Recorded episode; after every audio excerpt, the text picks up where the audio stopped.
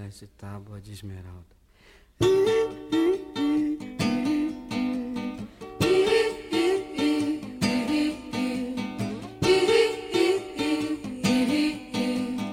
Hermes Trismegisto escreveu com uma ponta de diamante em uma lâmina de esmeralda.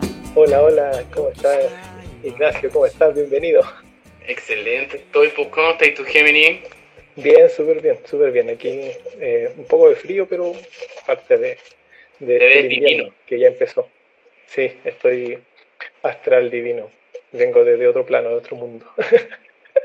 Oye, quiero saludar a toda la gente que nos está acompañando en esta nueva edición de nuestro programa Mercurio, Mercurio Mitómano. mitómano.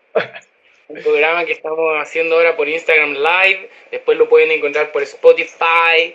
eh, y hoy día, como les decía Géminis, vamos a estar hablando sobre el hermetismo, sobre la individualidad, eh, sobre vibrar alto y vibrar bajo. Vamos a estar con el, el, el Christian, Christian allí, así es el nombre que, de su religión. Ah, ya, Nosotros lo conocimos como Christian Willows. Eh, de lunamágica.tarot, tiene más nombre.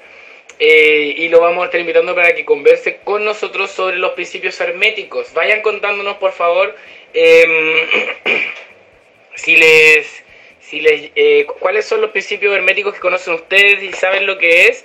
Y les vamos a, a ir explicando. Pueden hacernos preguntas. Vamos a ir hablando sobre estas em, estos principios, estos axiomas que nos dejó Hermes Trimegisto en la tabla Esmeralda. Algo muy misterioso y esotérico. ¿Qué tiene que ver con Yuyun Nava? Muy misterioso. Esa es la Eso, claro. no, bien, bien, sí, pues es un tema súper interesante y súper eh, trascendente, yo creo, para el esoterismo. Y vamos a descubrir que muchas de estas cuestiones de el tarot, de astrología, varios oráculos están muy vinculados y mezclados con esta cuestión del, del hermetismo. Y, y por lo tanto, ¿cómo afecta eso? Porque ahí hay varias cosas interesantes y como divertidas que ocurren cuando eh, se mezclan estas cosas. Em, Oye, antes de iniciar, Ignacio, te quería comentar eh, que hemos estado haciendo hartas cosas ahí con el Mercurio Mitómano. Con, tenemos ahí una- un- unas cosas, unas secciones interesantes que, que la gente a lo mejor, si no sabe, eh, puede como meterse y, y buscar. No sé si nos quieres A contar. ver, cuéntame.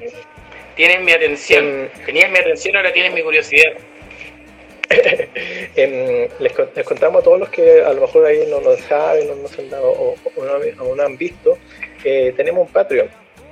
Abrimos un Patreon con el Mercurio Mitómano donde estamos subiendo eh, información y como contenido como un poco más eh, dedicado y un poco más exclusivo para aquellos que se, suscriban. Tenemos dos como suscripciones, una en donde, ¿cómo se llama? No me acuerdo. el- Mira, era, a ver, yo creo que está, está el tramposo mercurial y el archipreste de la falacia. claro, Claro, Sí. la gran- con el tramposo mercurial tenía acceso a mm, lecciones de tarot y de astrología que estamos haciendo con el Gemini. Estamos en- enseñando información como bastante específica. Tenemos unos videos arriba sobre tipos de astrología, sobre ciertos arcanos del tarot. Tenemos ciertas reflexiones sobre textos específicos de Crowley, por ejemplo. Estamos tratando como de dedicarle el diente a materias como más complejas y que sean también adecuadas a lo que las personas que nos siguen quieren. Y el Géminis también está haciendo eh, horóscopos zodiacales. Bueno, en realidad está Sí. hablando de los tránsitos y los eventos astrológicos. No sé si nos quieres contar de qué se trata eso que estáis haciendo Sí, sí, semanal. no, el- lo que estoy haciendo ahí es semanalmente, estoy dando como un, para la redundancia, un semanario de las tránsitos y por lo tanto de cuál es más o menos el, el tinte de la semana que se viene. Entonces ahí normalmente como el día domingo voy subiendo la, eh, los tránsitos que se avecinan y por lo tanto pues como la influencia que nos puede, que podemos tener nosotros y al momento en que uno se inscribe puede eh, activar una eh, sección de preguntas y respuestas en donde las personas que estén interesadas pueden decir, oye, ¿cómo me afecta tu tránsito en mi carta? Y ahí a lo mejor yo puedo hacer como algún tipo de, no sé, me, me- me- me dan sus datos y yo digo, ¿sabes qué? Esta- en esta semana te puede pasar esto y te otro, o es como que además esta influencia en tu carta, que hay como para hacer una especificación mayor a- al respecto. Entonces, en ese sentido, ahí están todos invitados para que eh, se, se metan, si es que les interesa, que ahí se metan a la comunidad es- y pueden Patreon, patreon.com slash mercurio mitómano. ¿ya? Tienen acceso a todo lo que les dijimos y además hay un nivel en el que pueden acceder a, lecturas de carta astral y de, o, de, o de tarot de, parte mía. Así que échenle una mirada, creo que les pusimos, le estamos poniendo empeño para que tener otro material que les pueda interesar. Hola Cristian, qué rico verte. Oye, ¿cómo estás? Bueno, está, yo estoy óptimo. ¿Y vos? Yo también. Bien, también, súper. Bueno, que vamos a hablar contigo, Cristian. Cristian es un esoterista, un mago reconocido eh, que trabaja, es chileno, pero trabaja en Argentina.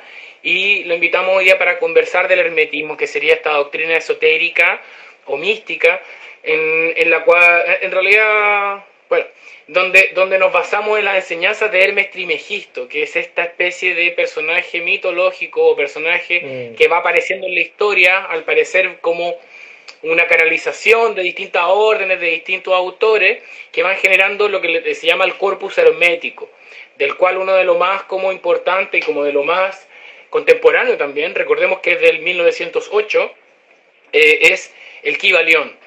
El Kibalión es una, es una obra eh, que yo creo que entra como en, el New Age o abre las puertas, de, es de las que abre las puertas del New Age también, al concentrar estos principios que habrían quedado explicitados en la tabla esmeralda, ¿no? Que sería esta tabla mítica, como esta especie de mm. piedra roseta.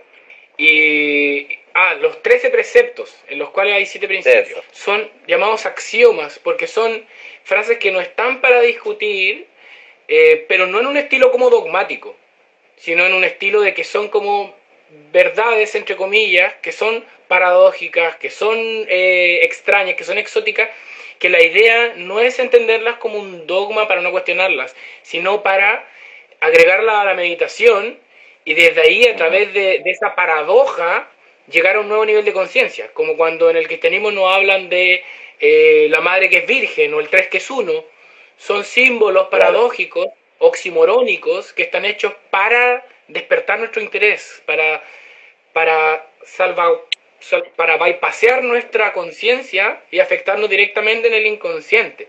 Por eso parecían estas cosas que no son, que, que no son lógicas.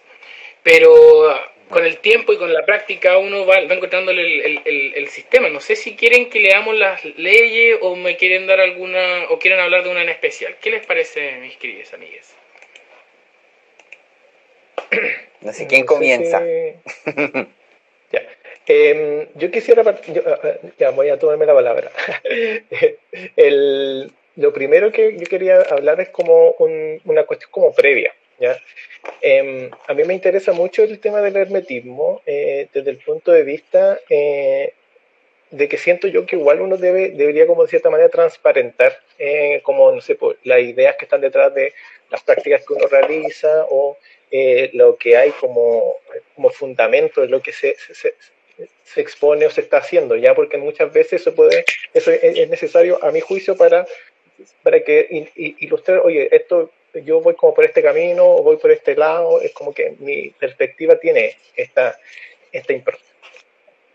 En ese sentido, para mí, eh, he estado viendo el tema, es súper interesante eh, entender, a mi juicio, que el hermetismo está como muy vinculado eh, a el neoplatonismo, a el neopitagorismo, llega con lo que uno podría decir como la escuela de, Alejandría, o sea, ese conocimiento que se empezó a formar como en el 200, en el 300 después de Cristo y por lo tanto, eh, y eso para mí es súper importante, tiene el, hermetismo mucho, eh, filosóficamente hablando, de una doctrina en la cual la metafísica es real, ¿cachai? O sea que eh, no estamos hablando de, ¿cómo se podría decir? Como una cuestión antimetafísica o en donde no existe como un, un, ser que es como superior o que está o, o es inmanente, hay que precisar un poco más al respecto, pero que, que traspasa los sentidos.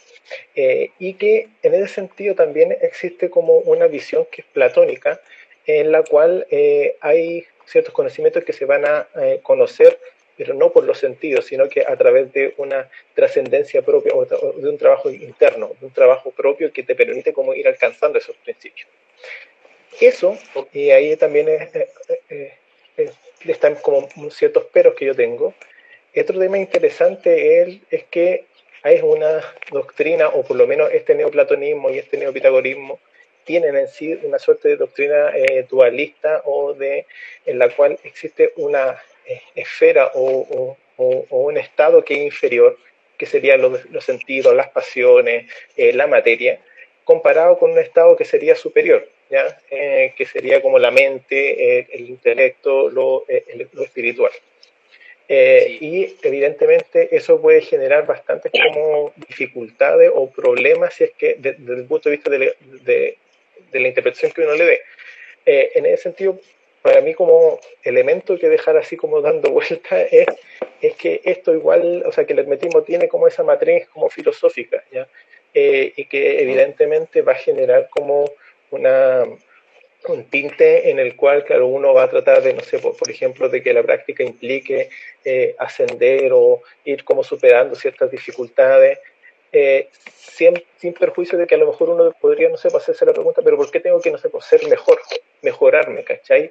Perfeccionarme, ¿cachai? Porque, no sé, pues una, una filosofía o una visión distinta puede decir, bueno, ¿para qué? ¿Cuál es el objetivo? ¿Por qué quiero hacerlo? ¿cachai? Eh, ¿Por qué tendría que negar ciertas cuestiones? Eh, eso como que quería dejarlo ahí como dando vueltas, como, eh, como fundamento de, del esoterismo, o sea, del, del hermetismo. Y, de hecho es como lo que nos comentó la otra vez la, la Dani de Pliegue, que nos habló sobre el problema del New Age, que era la, la jerarquización de las emociones, que habían emociones que eran más legítimas o más importantes que otras, ¿cachai? Como en el vibrar alto, como estar alegre, estar tranquilo, estar centrado, como que de alguna manera le quitan el peso al valor de enojarse, al valor de llorar, al valor de vibrar bajo. Y, y, y, me quedó súper marcado en el documental que hicieron los chicos de Pliegue, de Chiques, eh, el documental sobre educación. Creo que era, no, no, no, me acuerdo dónde, pero eh, parece que fue en el Instagram, arroba Pliegue, eh, donde hablaban de mm, la metáfora de Pinocho, ¿te acordáis? El cuento de Pinocho que en el New Age puede pasar este problema de Pinocho en el cual vaya a estar toda la vida queriendo ser un niño real y nunca vaya a disfrutar ser un niño de madera, ¿cachai? Que es una cuestión totalmente legítima y con y hasta con poderes, ¿cachai? ¿Te imaginas? Como que Pinocho se hubiera transformado en, un elemental así de y hubiera sacado desde la madera. bueno, podría, decir ciertas mentiras y crecía en ciertas partes, así como que...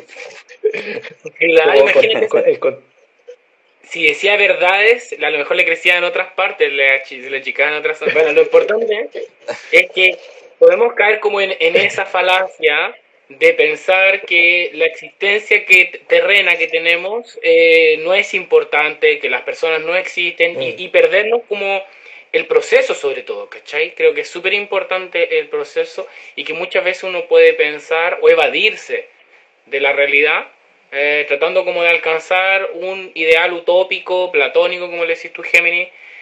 Em, yo creo que me, recuerda a el tema de...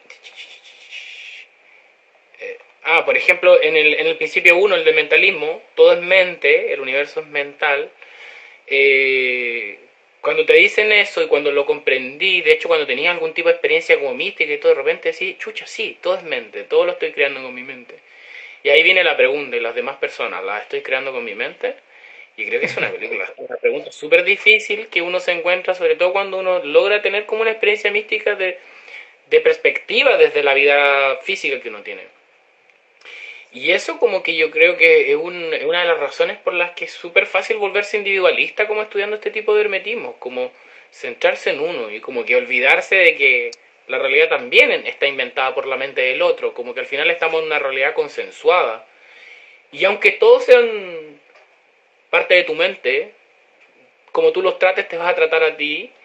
Y de todas maneras es lo más real que tenemos. Entonces tampoco como que podemos como andar despreciando nuestra existencia y nuestros vínculos en el plano físico. No sé si ustedes lo han visto, les ha pasado, o se han encontrado con gente que cae en esa falacia. Sí, yo he visto varios grupos eh, o personas que, interpretan los siete principios como una manera súper personal.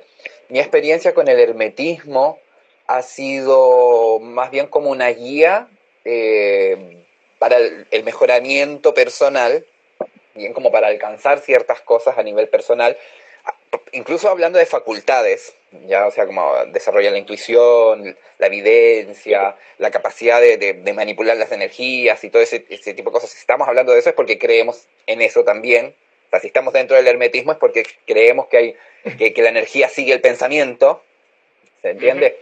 Yo ahí creo, por ejemplo, que, por ejemplo, el cuestionamiento que tenía eh, Géminis sobre el por qué mejorar eh, yo creo que está mal interpretado el, tema de, la materia, lo denso, el deseo con respecto a lo espiritual, la luz, lo elevado.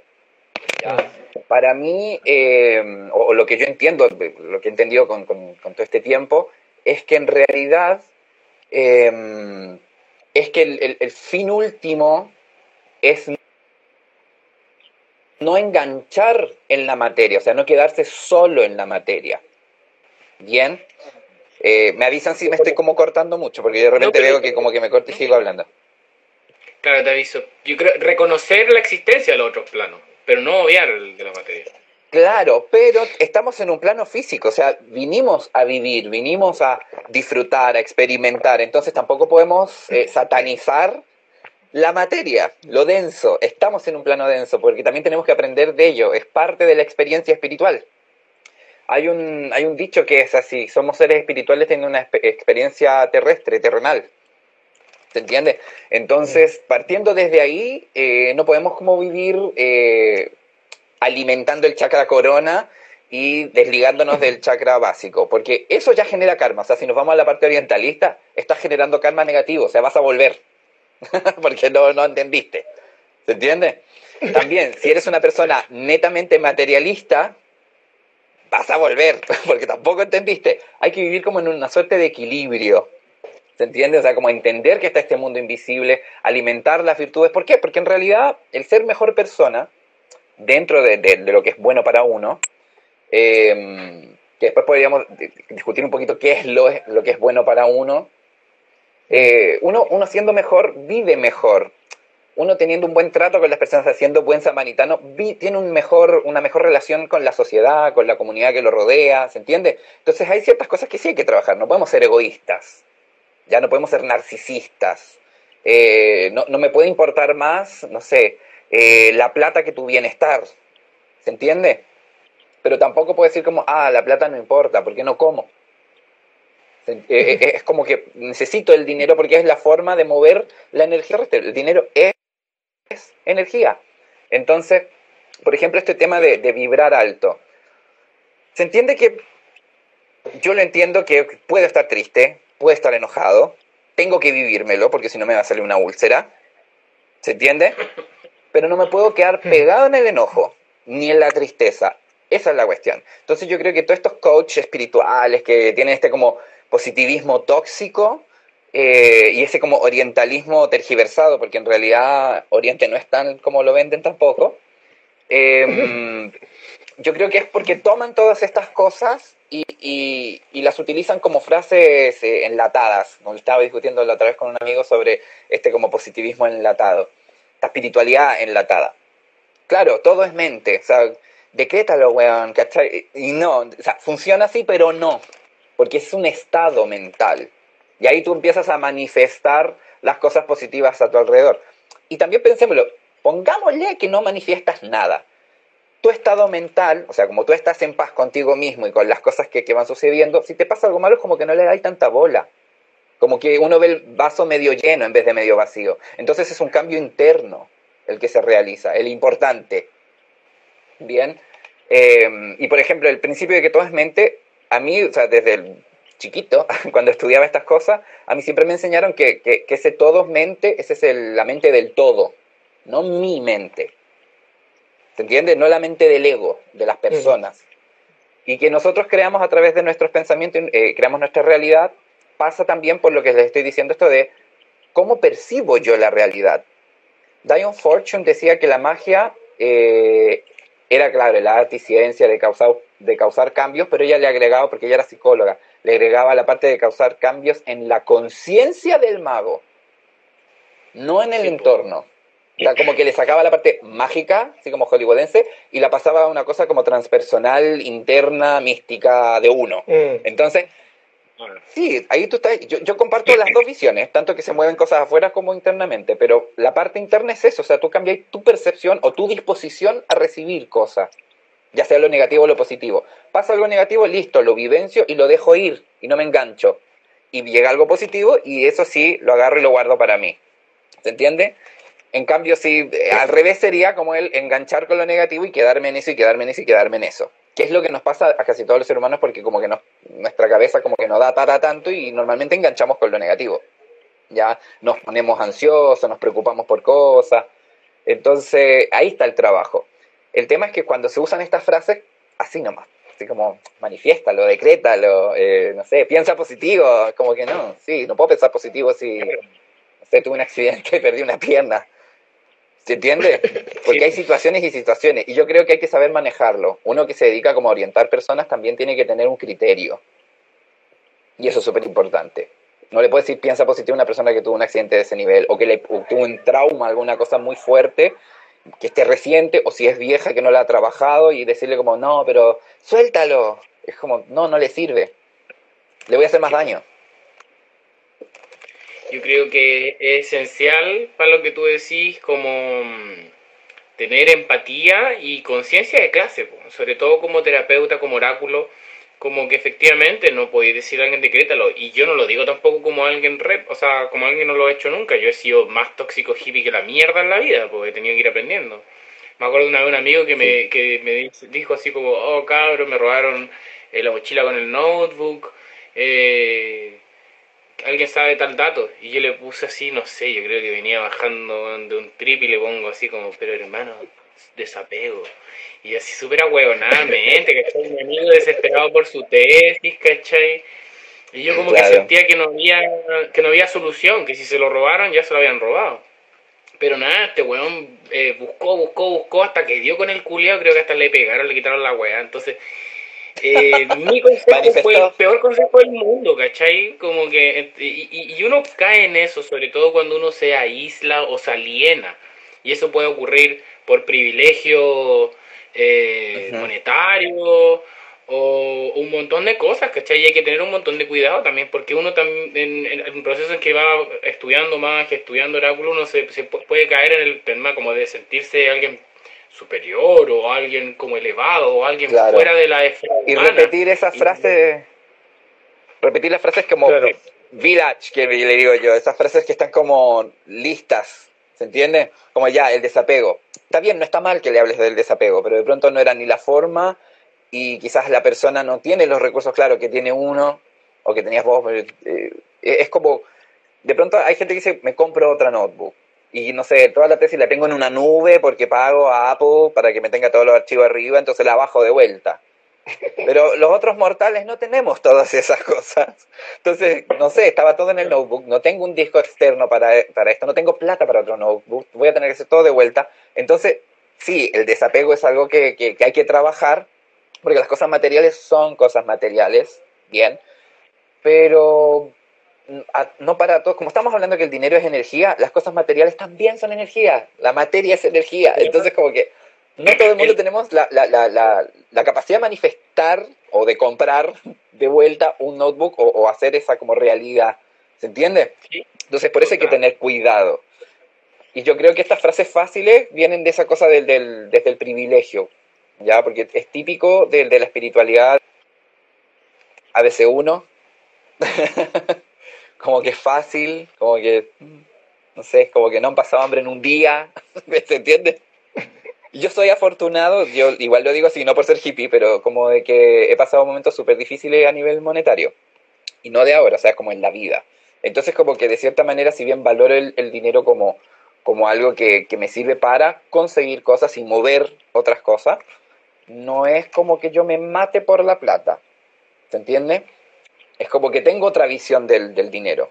Entonces, claro, yo también cuando más chico caía en esas cosas así, pero la plata no es importante. No, es importante. Estamos en este plano y sin plata, ¿qué, qué vas a hacer? ¿Vivimos en una montaña plantando eh, lechuga? No. ¿Cultivamos nuestros propios animales? o sea, como tenemos ahí nuestra granja? No.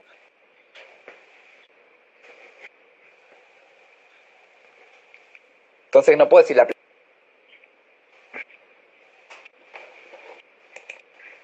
Ahí parece que está con lag, Will. ¿Tú lo escucháis, Gemini?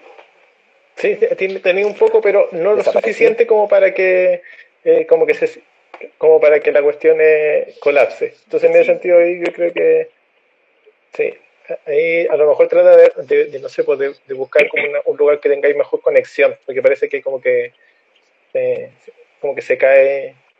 Eh, Yo creo que pasó por una, una nebulosa y de, de poca señal. una, sí, sí, sí. Yo, creo que yo quería comentar quería comentar una, sí, sí, al respecto, em, que también, por ejemplo, no sé, eh, eh, yo creo que mucho de esta cuestión así como del, eh, de, la, de la visión como más light de estos principios, de estos preceptos, etcétera, yo creo que igual también está, está, como, es como una cuestión cultural, ¿cachai? Que, va, que estaba pensando que trasciende también lo espiritual, ¿cachai? porque igual, de cierta manera, eh, eh, existe como una sociedad, como una cultura que nos exige y que nos pide como, ¿sabes? Que avanza nomás y que no te importe mucho lo que pasa alrededor, lo que pasa con, eh, como que dale para adelante nomás y no te preocupes mucho de lo que, del resto, ni de lo que realmente necesitáis, etcétera, etcétera lo pienso porque, claro, e, e, es súper interesante que, por ejemplo, no sé, todas estas cuestiones como del coaching y como que, que, están vinculadas con, con, ciertos principios herméticos, pero que como desde el punto de vista de ya obtengamos más plata y obtengamos más recursos, están como, vaya la redundancia, visualizados y, y, que buscan eso y que implica de cierta manera como, hoy sabes que, que, no te importe el resto, ¿cachai? que no te importe tu entorno. Porque de repente en esa cuestión del desapego, como que pienso, no sé, po, en que uno que puede ocurrir, ¿cachai? Así como en una cuestión así como un ¿cómo se llama esto? Es como una ay, se me fue la palabra, que es cuando no tiene un, cuando no hay responsabilidad afectiva, ¿cachai? Uno podría decir, ¿sabes claro. Ah, no sé, pues, estoy en una mala relación, eh, chao nomás, pues, sigo para adelante, eh, yo puedo nomás, no importa mucho, me desapego, no, si tengo que desapegarme de estas relaciones, pero a lo mejor yo soy el problema, a lo mejor yo no me, no me, no me he hecho un análisis, a lo mejor yo estoy haciendo las cuestiones súper mal y por lo tanto, claro, para mí lo más fácil es como dejar las cosas tiradas, ¿cachai? O, o, las relaciones así como que romperlas y no preocuparme de la persona, no preocuparme de la situación, no preocuparme de mi entorno, no preocuparme del otro. Eh, y en ese sentido, a lo mejor un pequeño apego puede ser necesario como para ver, oye, estoy, estoy como terminando algo de, una forma adecuada, estoy terminando las cosas de una manera correcta, o me estoy yendo en la volada y nada, no importa, me desapego, no, tengo que estar como vinculado con estas cosas que... Eh, es que creo que, que, la palabra apego está como mal entendida, o sea, el desapego es el no tener eh, esas las cosas eh, materiales y obviamente, claro, relaciones, pero uno tiene que ser desapegado en el sentido de que cuando una relación muere, porque hay sentimientos que mueren, o se transforman en otra cosa, ser desapegado y dejar que avance para lo que tiene que avanzar o que desaparezca si tiene que desaparecer. No quiere decir que no nos hagamos cargo tanto de nuestras emociones como las del otro, porque es un ser humano, es una persona que está sintiendo. ¿Se entiende? Entonces, ahí es donde encuentro yo que está el. ya está como el problema que digo, recordemos que el desapego, recordemos que el, desapego viene de la doctrina budista, y acordémonos que el príncipe Siddhartha dejó a la familia, ¿cachai? Entonces, por un lado están los apegos que trabaja la psicología, que es como la, el estudio de los apegos que se generan durante la infancia y en la vida, y por otro lado está como el, el desapego budista que tiene que ver más, yo creo que con la ley de lo efímero como que entendiendo que todo pasa, uno tiene que dejar ir incluso a las personas en el momento en que mueren o en el momento en que nos separamos y sobre todo los objetos. Pero son, eh, son perlas de sabiduría tan potentes estas del hermetismo que también van a caer mal en un lugar donde no esté bien preparado el suelo, no porque no lo vayan a entender, sino porque de repente no es el contexto, ¿cachai? Si estas weas, yo me demoré un, par de años en entender cada uno de, de, de, los principios, ¿cachai? Que me hiciera sentido. Yo no los tiro así como, ah, ¿cachai? Claro, todo es mente.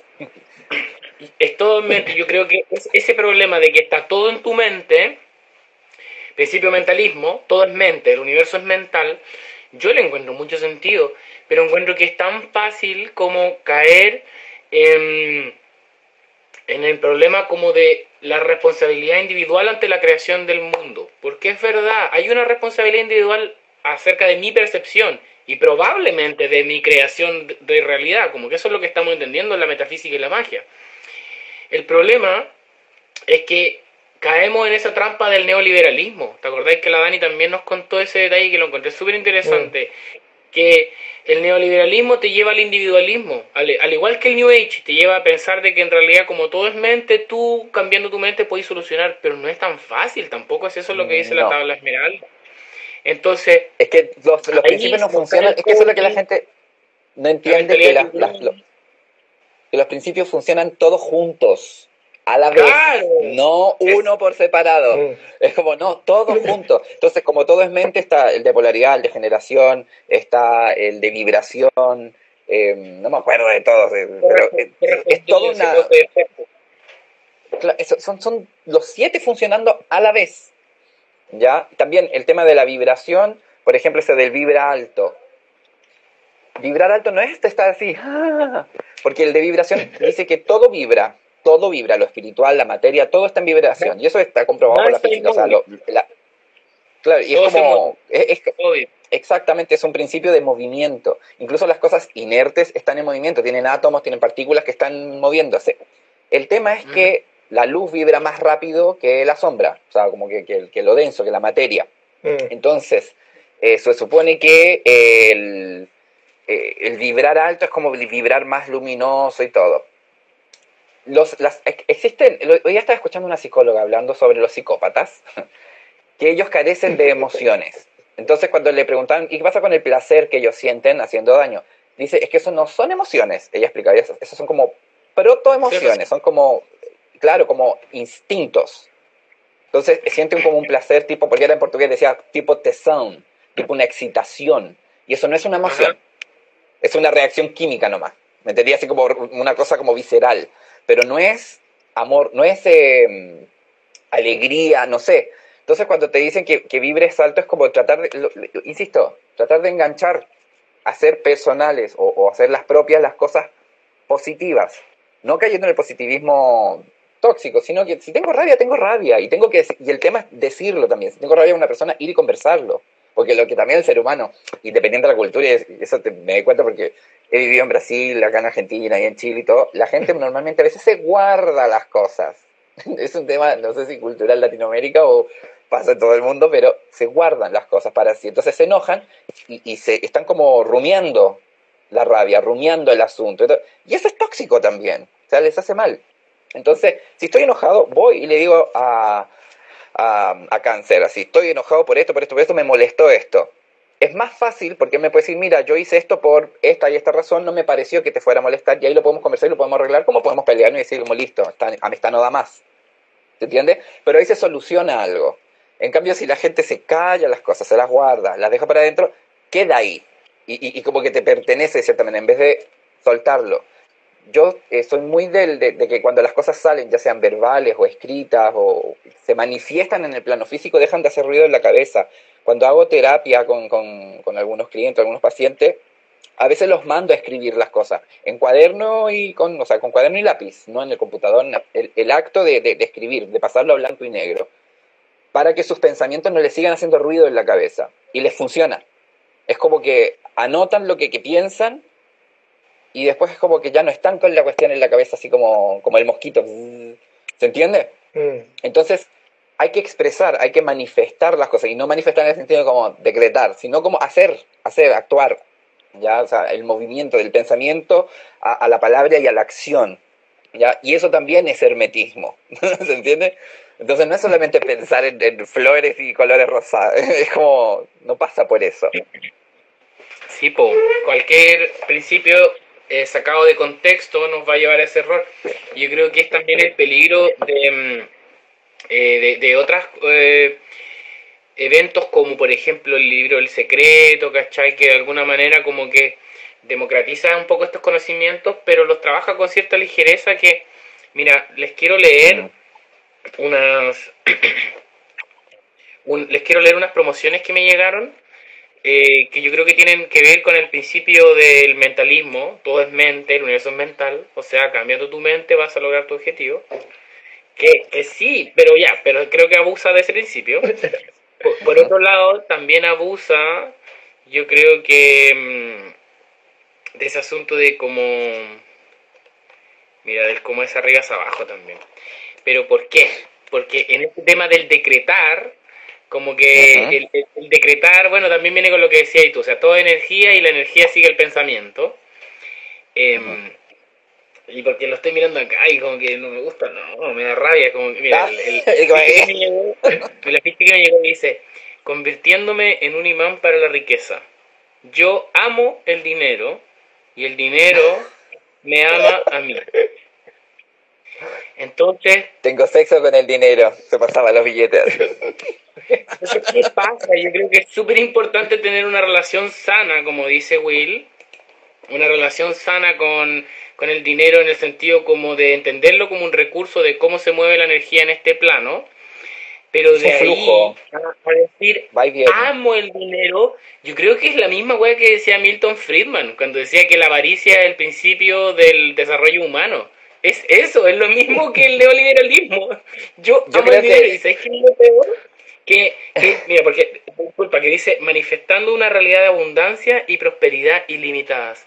Cuando la verdad me dicen que hay que vibrar en abundancia, en general me manda la chucha, me, me voy a la cresta, no pesco más lo que me están diciendo como en temas místicos, porque sí creo importante vibrar en abundancia, sí, sí creo que es verdad. Yo cuando yo he perdido plata por no estar pensando en ganar plata, que a lo mejor me merezco, Mm. ¿cachai? Entonces sí Claro. creo importante vibrar en conceptos de abundancia. Pero, weón, te aseguro que todas las personas que dicen eso están chanteando, la tiran así al voleo, ¿cachai? No, no, no es Sí. por donde podía empezar. Y no podía decir yo amo el dinero. Porque si mal no recuerdo, así estaba titulado el, el grupo de WhatsApp del mandar a la abundancia. Que era una pirámide. eh, a, mí, a mí cuando me lo dijeron, caché al toque que era una pirámide. eh, ¿Cómo se llama? Una estafa piramidal, pues, weón. Me dijeron, me dijeron, weón, tenéis que invertir en la pirámide, en el mandar a la abundancia. Y yo no lo había escuchado nunca, pero en el momento lo entendí al tiro y yo le dije, amigo, ¿con ¿cuánto te cagaban? Y el problema Claro. es que te cagan como con 700, con un millón, entonces en ese momento ya querís creer que la weá. das, es más plata la que te llega. Que- entonces, no puede ser. Oye, a ver, leamos un poco los comentarios que nos están dejando acá. El Sonic U dice, es como el pensadero de Harry Potter. Lo leí. ¿Tú, Will, te lo leíste, no? No se lo leí. No, yo, no- yo no lo leo por ejemplo. Que explícanos, Sonic U, qué es el pensadero, po. ¿Qué, qué libro? Lucero en casa... Te le- tú- Yo no me lo leí. ¿Tú lo leíste, Will? ¿Harry Potter? No, no es que no. Ah, Harry Potter, ¿cuál? El, pe- no sé, el pensadero nos están diciendo aquí que de lo que estábamos Sí, hablando. sí, sí. Que con la eh, tienen en la, en la oficina de, del Dumbledore hay como una fuente, ya con agua. Y él- con la varita se sacan los pensamientos, igual, bueno, los encapsulan, los guardan en frasquitos. Pero cuando quieren ver algo, lo tiran en el pensadero y meten la cara. Y es como que entran en Ah, un viaje astral y ven toda la escena. Mm. Ese es el pensadero. de, de, de, de- darle perspectiva a los pensamientos, de escribirlos para mirar Claro. los. Ah, era. Claro, claro, claro. Como sacártelos Claro. de la cabeza. La Natalia de Lucero en Casa 8 nos dice, bueno, por algo Friedman, bueno, por algo Friedman es de los fundadores de la economía liberal. Uno de los supuestos de sus modelos es que las personas por esencia son individualistas.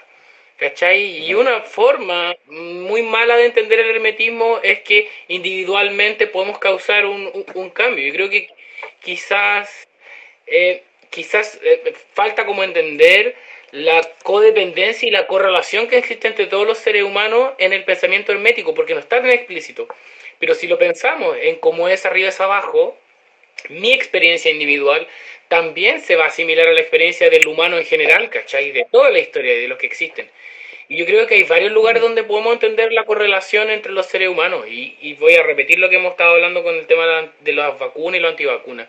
Esta pandemia nos ha demostrado la veracidad, pero innegable, de la interconexión humana total. Estamos todos putamente conectados, weón, al punto de que todos nos podemos morir de esta cagada de virus que está cerca, ¿cachai? Y loco, es la comprobación de lo que todo el rato habíamos estado diciendo. Est- todos somos uno, estamos todos conectados, todos, todos somos un ecosistema. Al punto de decir que parece Sí. un puto virus nos mata. Entonces, Oye, em, Ya, eh, que, quería comentar una cuestión muy absurda, pero eh, claro, porque Will decía que el Christian dijo que había que interrelacionar los principios. Y en ese sentido, igual para mí es como súper interesante eh, el, el, cómo es arriba y abajo desde este punto de vista. Estamos en una sociedad en donde lo importante es la abundancia, ¿ya? Y el problema, y yo siempre como que comentaba como astrológicamente, como que todos dicen que, oh, qué bueno es Júpiter, qué bueno es Júpiter, y digo, weón, igual no es tan bueno tener una lógica en donde todo crece infinitamente en un mundo finito, ¿cachai? Y, y en ese sentido, como es arriba abajo, tenemos la cagada en el, entorno, tenemos la cagada en el, en el mundo, porque en la práctica, como estamos visualizando que teníamos que crecer infinitamente, que teníamos que vivir en una abundancia absoluta, en la práctica la única forma de hacer eso es como dejando la cagada y, depredando. A la gente se le olvida que, correlación. Que, Júpiter es, claro, súper expansivo y como que medio que le cuesta parar, ¿cachai? Parecido a Neptuno es como una cosa como súper yo soy con toda y es como que va creciendo, va creciendo, entonces tenemos avaricia, tenemos gula, tenemos varias cuestiones que son negativas que las podemos relacionar a Júpiter. entonces como que, wow, paremos ahí. Y también el tema de la abundancia, la gente habla de la abundancia, abundancia. Abundancia no es plata, abundancia y prosperidad no son plata, prosperidad, abundancia viene de abundia, o sea que viene en cantidad, en miriadas, en, porque viene de, la raíz de la palabra onda, de, agua, ¿ya? Entonces está relacionada al mar, de cierta manera, a las aguas, así, a los mares. Entonces quiere decir cantidad, ¿ya? Y que fluye, si lo pensamos de esa manera. Y prosperidad es que eh, es del latín y es eh, que todo sale como fue planeado, o sea, si yo planeo algo y me va bien, eh, no significa que me voy a hacer rico, significa que las cosas están, tengo éxito en las cosas que planifico. Que entre medio pueden haber errores, pueden haber batallas perdidas, pero el, fin último, vamos bien, eso es prosperidad también. Entonces la gente cuando pide prosperidad y dice que estoy sin plata, uno, lo más probable es que sea una persona eh, pensando en una, persona que está en un eh, eh, recursos escasos y que es pobre, no, sino una común y corriente clase media, es que no esté gastando inteligentemente su plata porque sí, conozco a calete gente que compra televisores, que viaja, que hace esto, que hace lo otro, y no prioriza otras cosas. No digo que no puedan viajar, ojo, pero estoy diciendo que administra la plata. ¿Ya? Porque uno va poniendo el dinero en, los lugares que a uno le, parecen importante, uno le va dando como el, nivel de importancia. Hay ciertas cosas que yo no pago y no quiero pagar y no, lo, no voy a contratar, y hay otras cosas que sí me parecen importantes.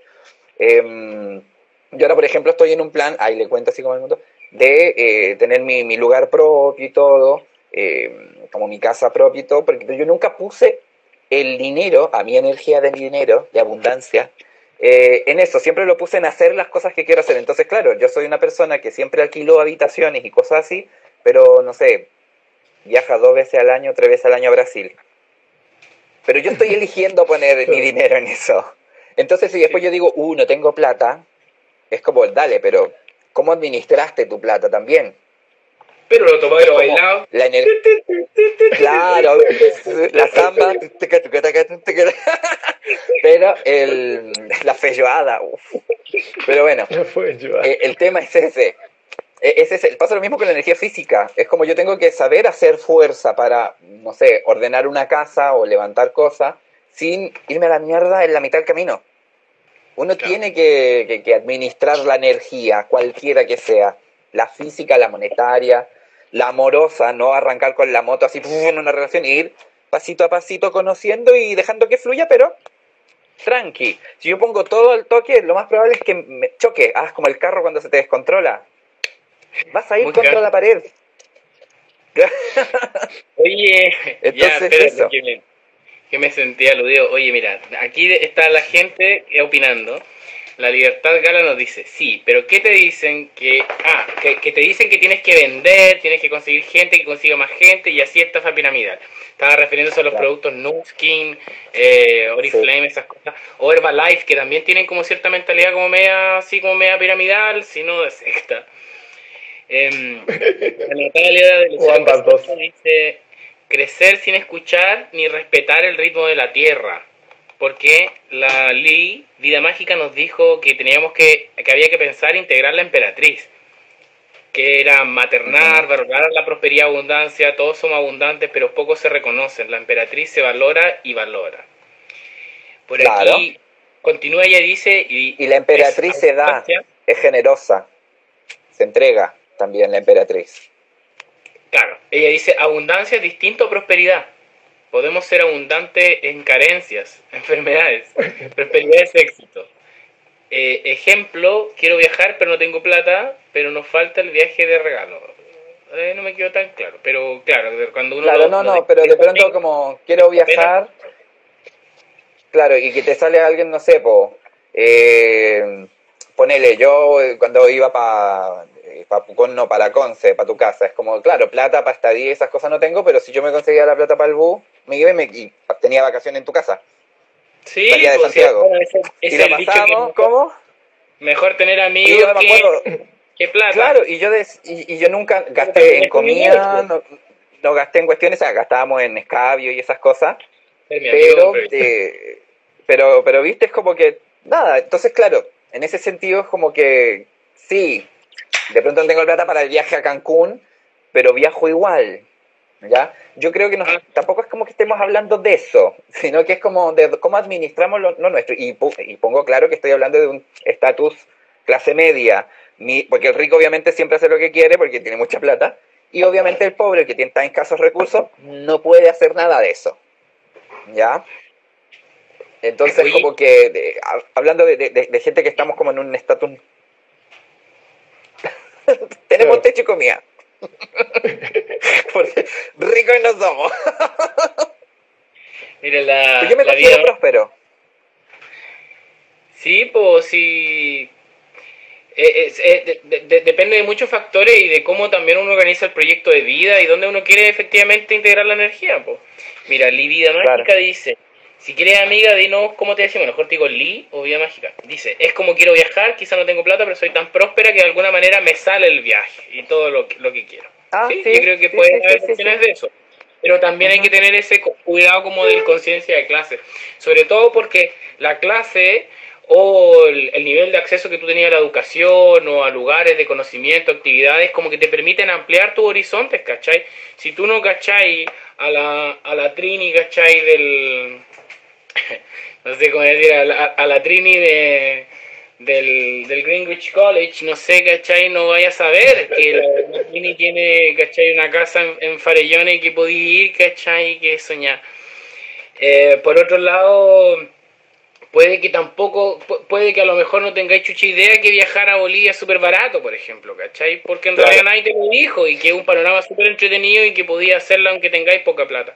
No sé, o, o derechamente no tenéis plata, pero bueno, eh, hay un montón de posibilidades y entender que nosotros los que estamos aquí en Instagram también ya partimos con un nivel alto de privilegio, a pesar de que nos consideremos pobre o clase media.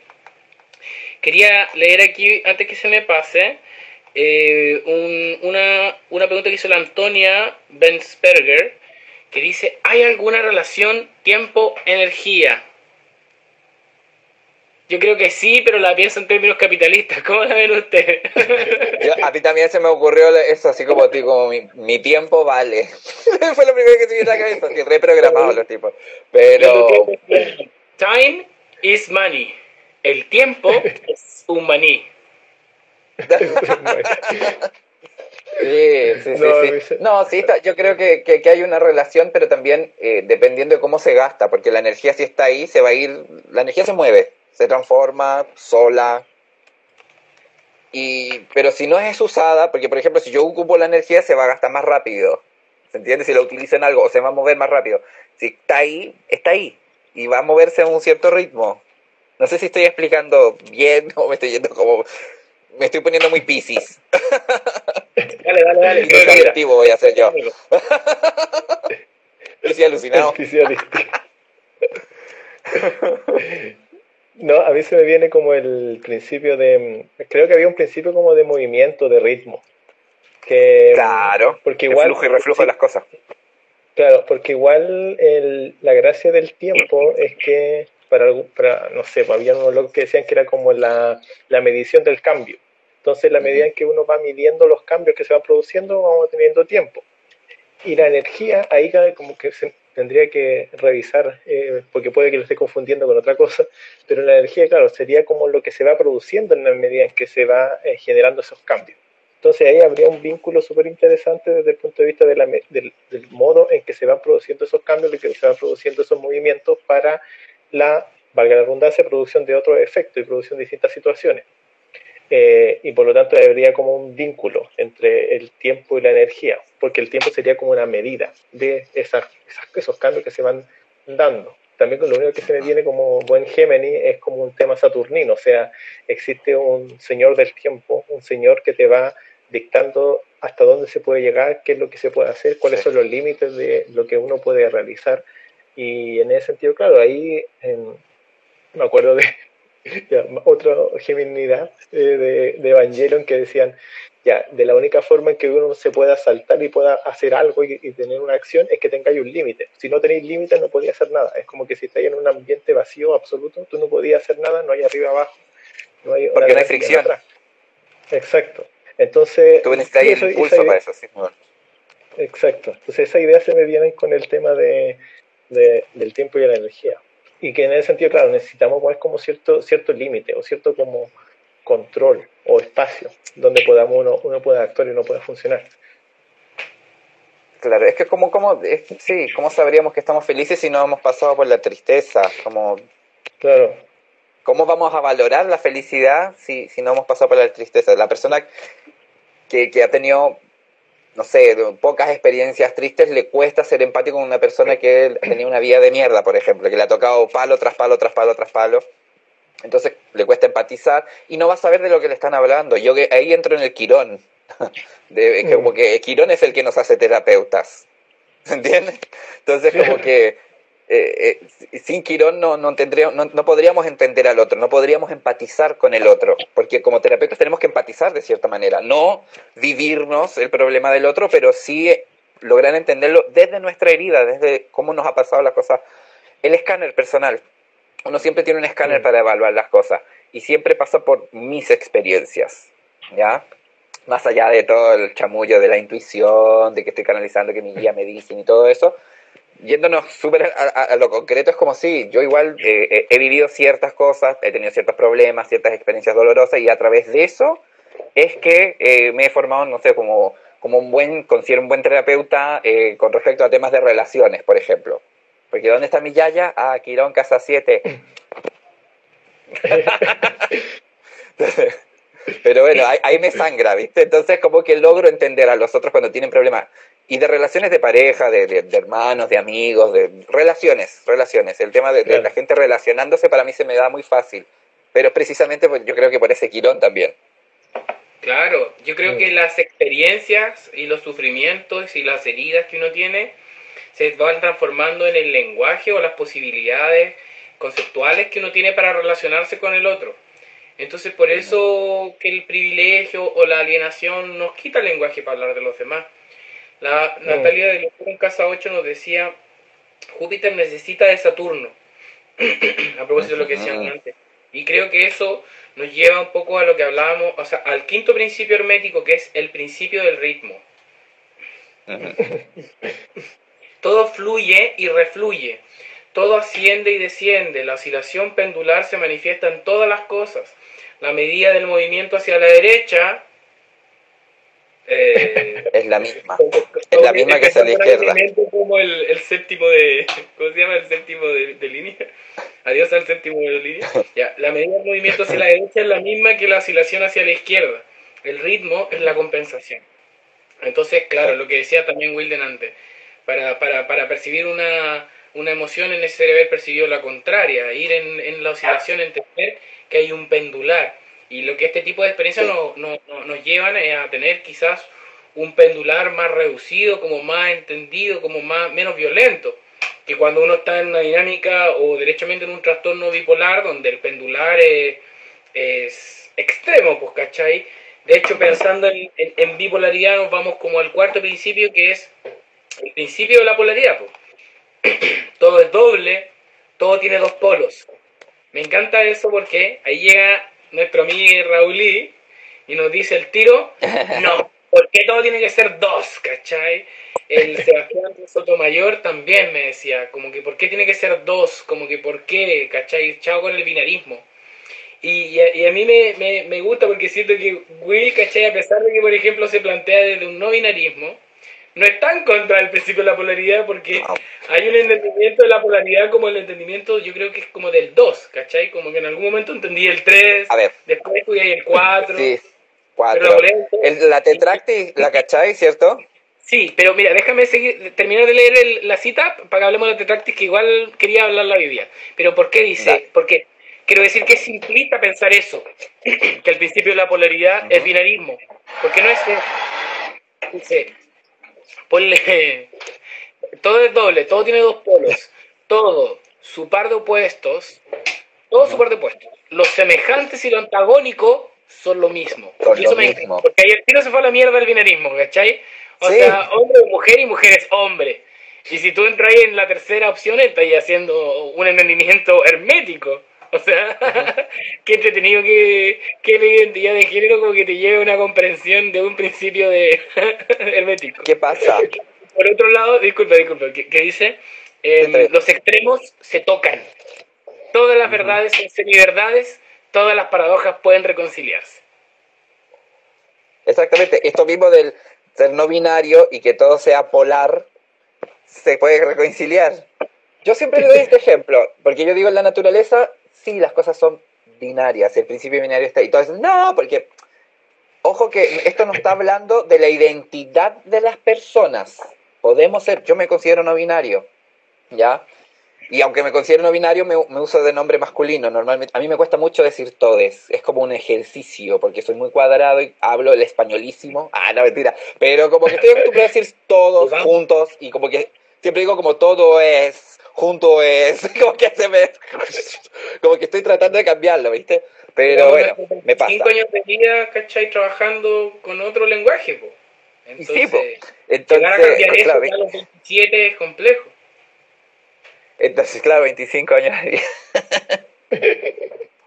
Te quiero, amigo. Entonces, eh, yo les explico, le digo, hay animalitos en la naturaleza que son hermafroditas, ¿ya?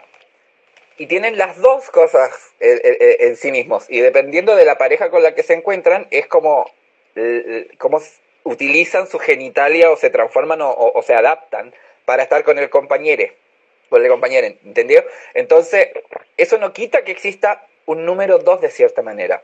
Porque también para estar en el medio tiene que haber ah, dos cosas a lado. hay dos pilares y yo soy el pilar del medio soy el tercero. Entonces tiene que haber eh, otros. Yo para ser no binario tiene que haber binarismo.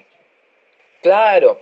Entonces, y tampoco estamos hablando, porque eso pasa, eso también eh, me gusta recalcarlo, porque pasa que hay grupos esotéricos que se jactan de estos principios, como el de generación, que le dicen género, porque es como género que masculino y femenino, que habla de eso, pero no, no se refiere al pene vagina, se refiere a lo masculino, femenino, positivo, negativo, ¿ya? Y que, y que el poder que tiene de generar cosas, esas polaridades, porque también el principio de generación no actúa solo, actúa con el de polaridad también.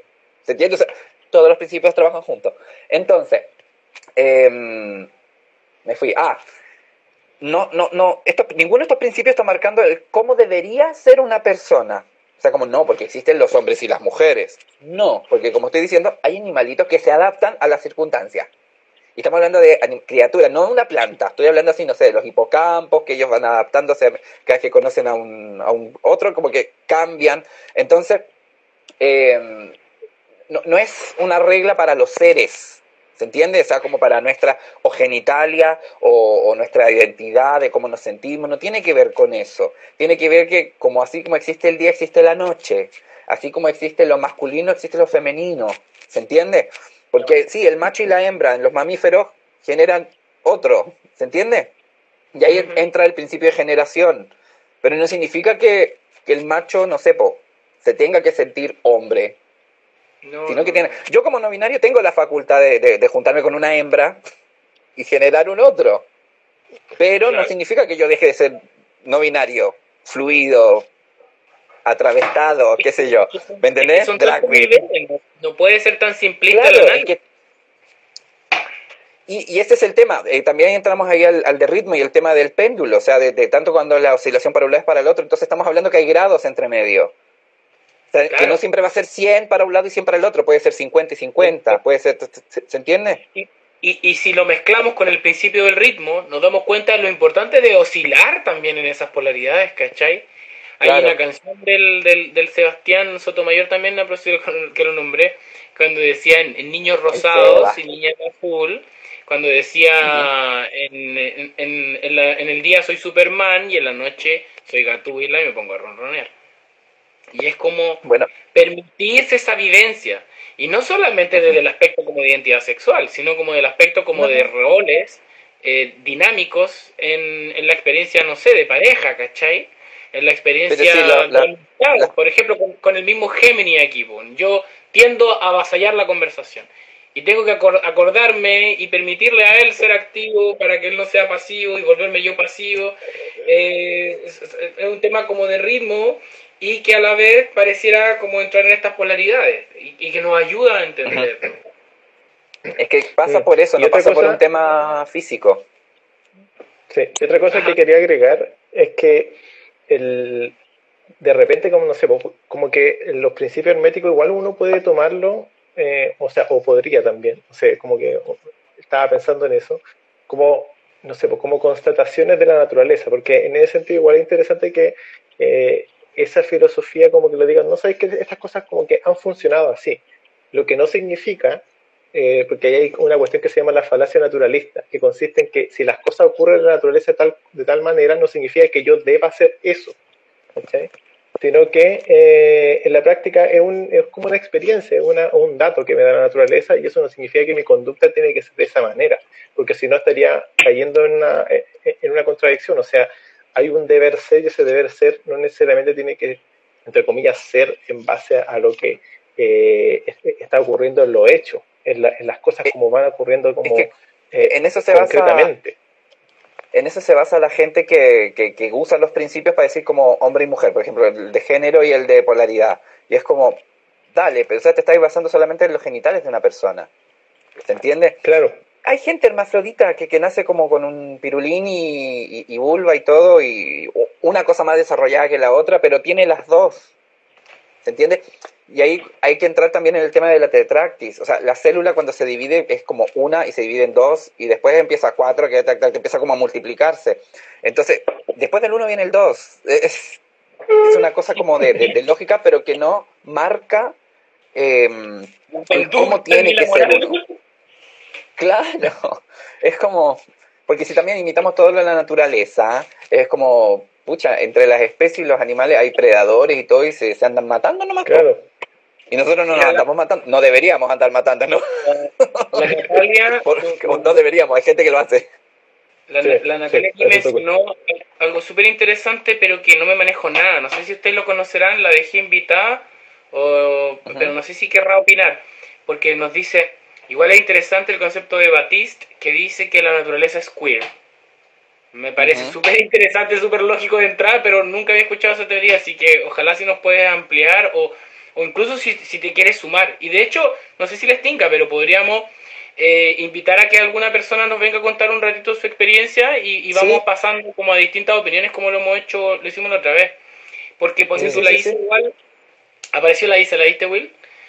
Eh, la Aima Ritual nos dice, nos habló de la experiencia de la música que dice que es un ejemplo de lo uh -huh. que estábamos hablando a través de la abstracción. No entendí bien a qué se refiere. Yo creo que a lo mejor es como a la vivencia como más mental, pero no, no me quedó tan claro. Eh, Igual, la, la yo tra trato de como de, de, de meterme como en el tema de ah sí, el, el puntito, eso. Ah, yo los sí. puntitos, sí.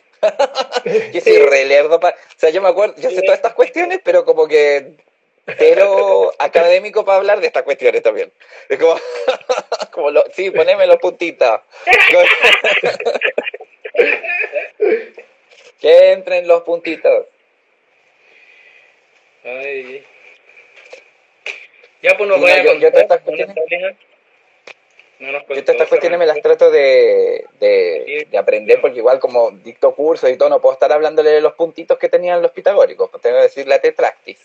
Entonces, hay cosas que sí me, me- me acuerdo el nombre, pero hay otras cuestiones que no, que como que las leo, las integro, como que las maduro y después como que las largo como ideas y digo, ¿sabes que la leí en alguna parte? Pero te mentiría si te digo dónde la leí. En ese sentido soy súper poco ac- académico, súper poco académico. Esa. Ah, hola, número 10. Hola número 10, claro. Claro. Es que lo que pasa es que ahí está el tema de la tetractis, que el 10 es como la totalidad, entonces como, y es la manifestación y la totalidad. Porque llegan hasta el 10, pero se puede seguir multiplicando. O sea, supuestamente es infinito. Sí, sí, no, y, y cuando mm, yo la que no había cachado, que la aprendí hace poco, que me encantó, era como la tetractis como intersectada por la otra, como que ahí venían como los símbolos de los elementos, no sé si lo había visto así. Sí. Yo Sí, no sí, cachaba. Qué pavo. Ya, a ver, por aquí nos explicó un poco entonces parece El concepto. dice no lo manejo tanto. Se le hizo. Típico de no, no sé. Qué mala. No, estoy bromeando, no explico que es muy, eh, creo que es muy interesante lo que nos estaba contando. Dice, no manejo tanto, pero hace relación entre la naturaleza y el todo. Y que esta está en generación permanente y no necesariamente de macho o hembra. Ella es bióloga, Batiste, y lo habla de su realidad de persona no binaria igual. Yo creo que sí, totalmente. O sea, hoy día estaba discutiendo, les tengo que confesar que estoy en un grupo misógino en Facebook, donde me meto a pelear. Como que cuando tengo ganas de pelear, agarro como cualquier post Es, ahí. y entro en contrario, ¿cachai? Y hoy día, por ejemplo, las personas decían, había una persona que decía, hay dos géneros y lo demás es trastornos. Ah, ah, hay dos géneros y multitud de trastornos. Y, y le dije, pero weón, no, Acá hay uno, vestido de leopardo. De hecho, no. Disculpa, no hablaba de género, hablaba de sexos. Hay dos sexos y lo demás son Claro. trastornos. O sea, de partida como que mezclaba los conceptos y por otro lado eh, yo le dije, no, pues bueno, o sea, mínimo hay tres sexos, ¿cachai? Porque tenéis la, la, la expresión es intersex. Claro. Y, y- y- entonces, en ese sentido, claro que la naturaleza eh, es, es queer en el sentido de que no es binaria. Tiene, eh, co- como que tiende a expresar esta, esta polaridad, pero como dijimos, la polaridad ya la tenemos que entender inmediatamente como un espectro de posibilidades de manifestación. Claro. Este- Claro, este no, no es una, no es que estén fijos, porque de hecho los mismos principios te lo dicen, no hay, no hay nada fijo. Ni el principio de polaridad es fijo, ni el de ritmo es fijo, ni el de generación es fijo, ni el de vibración te está diciendo que nada está fijo. Entonces como que cuando la gente se empieza a tomar estas cosas textuales, es cuando, claro, queda la cagada. Y empiezan a usarla como para, para hacer sus como dogmas así de decir, no, que los gays están mal porque es antinatura. Sí, Porque había supuestamente el Samarian Weor, por ejemplo, que era este de, de la gnosis samariana, eh, que no, los gays, ya el hecho de que tengamos sexo anal, eh, estábamos haciendo magia negra. Soy la bruja más oscura del mundo, yo entonces. Pero Sodomía, Gomorras y homosexualismo Claro. Sodoma, y Sodoma, Gomorra y Willow. No sé, Oye, pero, ¿me entendés? Y de ahí vienen esas cosas, porque te hablan de los principios textual. Y es como, Sí. viste que cuando dicen que, que- la Biblia no hay que leerla textual, nada esotérico hay que leerlo textual. Hay que meditarlo, No. entenderlo y vivirlo uno. Y cada uno tiene como su verdad también. Por algo son procesos iniciáticos y te transforman a ti como persona internamente y te hacen ver, la, la te cambian la percepción. Pero Sí. no es igual Es que- la mía es que- a la tuya ni a la de Gemini.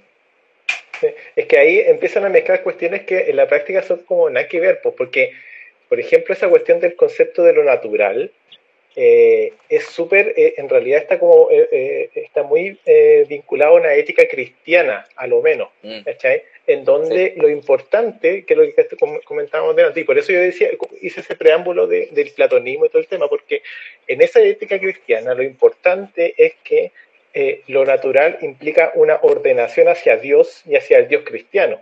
Y por lo tanto yo tengo que eh, eliminar cualquier tipo de como eh, de pasión y de como unión como a, las pasiones y a las cosas como corporales que me provoquen como una suerte de placer y tengo que como eh, eh, potenciar mis virtudes y alcanzar como un estado de divinidad y como de contemplación, como que en la práctica implica que la única razón para tener sexo es procreación. Todo lo demás es como, no sé, porque estáis, estoy creando demonios. Es que, claro, es que sí, pues, lo natural desde la, la, reflexión sobre el dogma, no sobre la eh. percepción de la realidad. Sí, pues.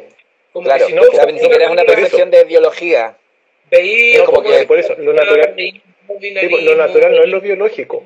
No, pues, lo natural no. es, entre comillas, lo biológico como lo, la realidad, ¿cachai? Sino que lo, o sea, el, como orden, el, entorno. El orden, el orden. o sea, en la medida en que yo me ordeno, yo soy natural. Pero qué y por eso existía esa cuestión del derecho natural. Qué obtuso. Ah, ahí está. Oye, mira, Livida Mágica, que es la Linet, ahora caché, Linet de Vida Mágica, ella es wicana terapeuta del alma, tarotista y astróloga, cacha, creadora de hechizos rituales. No, mira, ella ha estado uh, acompañándonos harto en el live y nos dice, chiques, me gustaría invitarles a un live en Alma Colectiva. ¿Se animan? Podría ser, ¿eh? Conversemos por interno y coordinemos una fechita. Sí. Metincar. Y, y, y, aprovecho de invitar a los que están igual a que se acerquen a darnos la opinión igual para si, si quieren, a la Isa, a la Natalia. A, es que esto, nosotros exponemos cosas y las estamos exponiendo como desde nuestra experiencia, o sea, eh, de ninguna manera tenemos como autoridad sobre otras opiniones y cosas.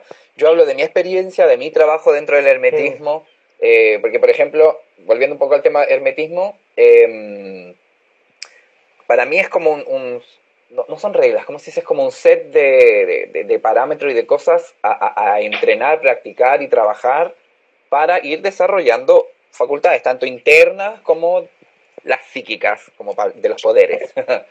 Pero Ahí tengo, disculpen, sale para ya. Los perros están molestando al gatito. que un gatito chiquitito, no que ahí están todos los perros así. Claro. Entonces, eh, para mí en el hermetismo, por ejemplo, no tiene religión. Porque cuando uno estudia hermetismo, no, no tiene cuño religioso. ¿Ya? Eh, uno puede ser bruja y practicar hermetismo y yo, yo, encuentro que se va a transformar en la mejor bruja que puedan conocer. Uno puede ser de candomblé y estudiar el hermetismo y, trabajarlo y, y, te ayuda mucho. Pueden ser católicos y estudiar el hermetismo, ¿se entiende? No es como, como algo no, por ejemplo, la Wicca es la Wicca y toda la cuestión. Puede ser wicano y estudiar hermetismo y no va a ir en contra de, de, de, de tu cosmogonía, ¿se entiende? es una filosofía, como el, budismo también. O sea, son, son pensamientos espirituales, pero es filosofía. Claro, claro, claro. Lo que me gusta del hermetismo sí que, por lo menos, yo me digo más por la rama práctica, ya, porque no, a, mí me gusta. Los tuppers.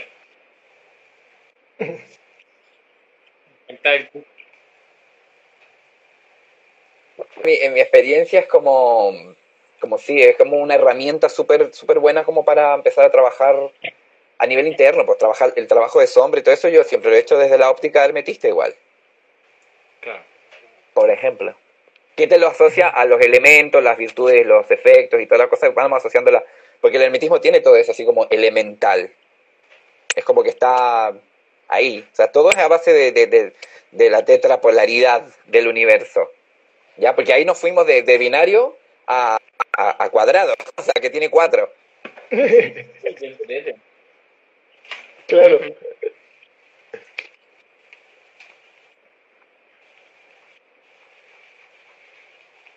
Oye, mm, ¿de qué principio nos falta hablar? A ver, no sé si la, la, gente aquí se quedó con alguna duda, nos quieren comentar algo. Yo creo que el único principio que nos faltó comentar es el principio de causa y efecto. Ah, pero ese es lo más. Toda causa tiene su efecto. Ah, pero espérate, porque si hablamos de esto, podemos hablar de karma. Y ahí podemos hablar de Yuvin, ¿no? Sí. Mira, toda causa tiene un efecto, todo efecto tiene su causa.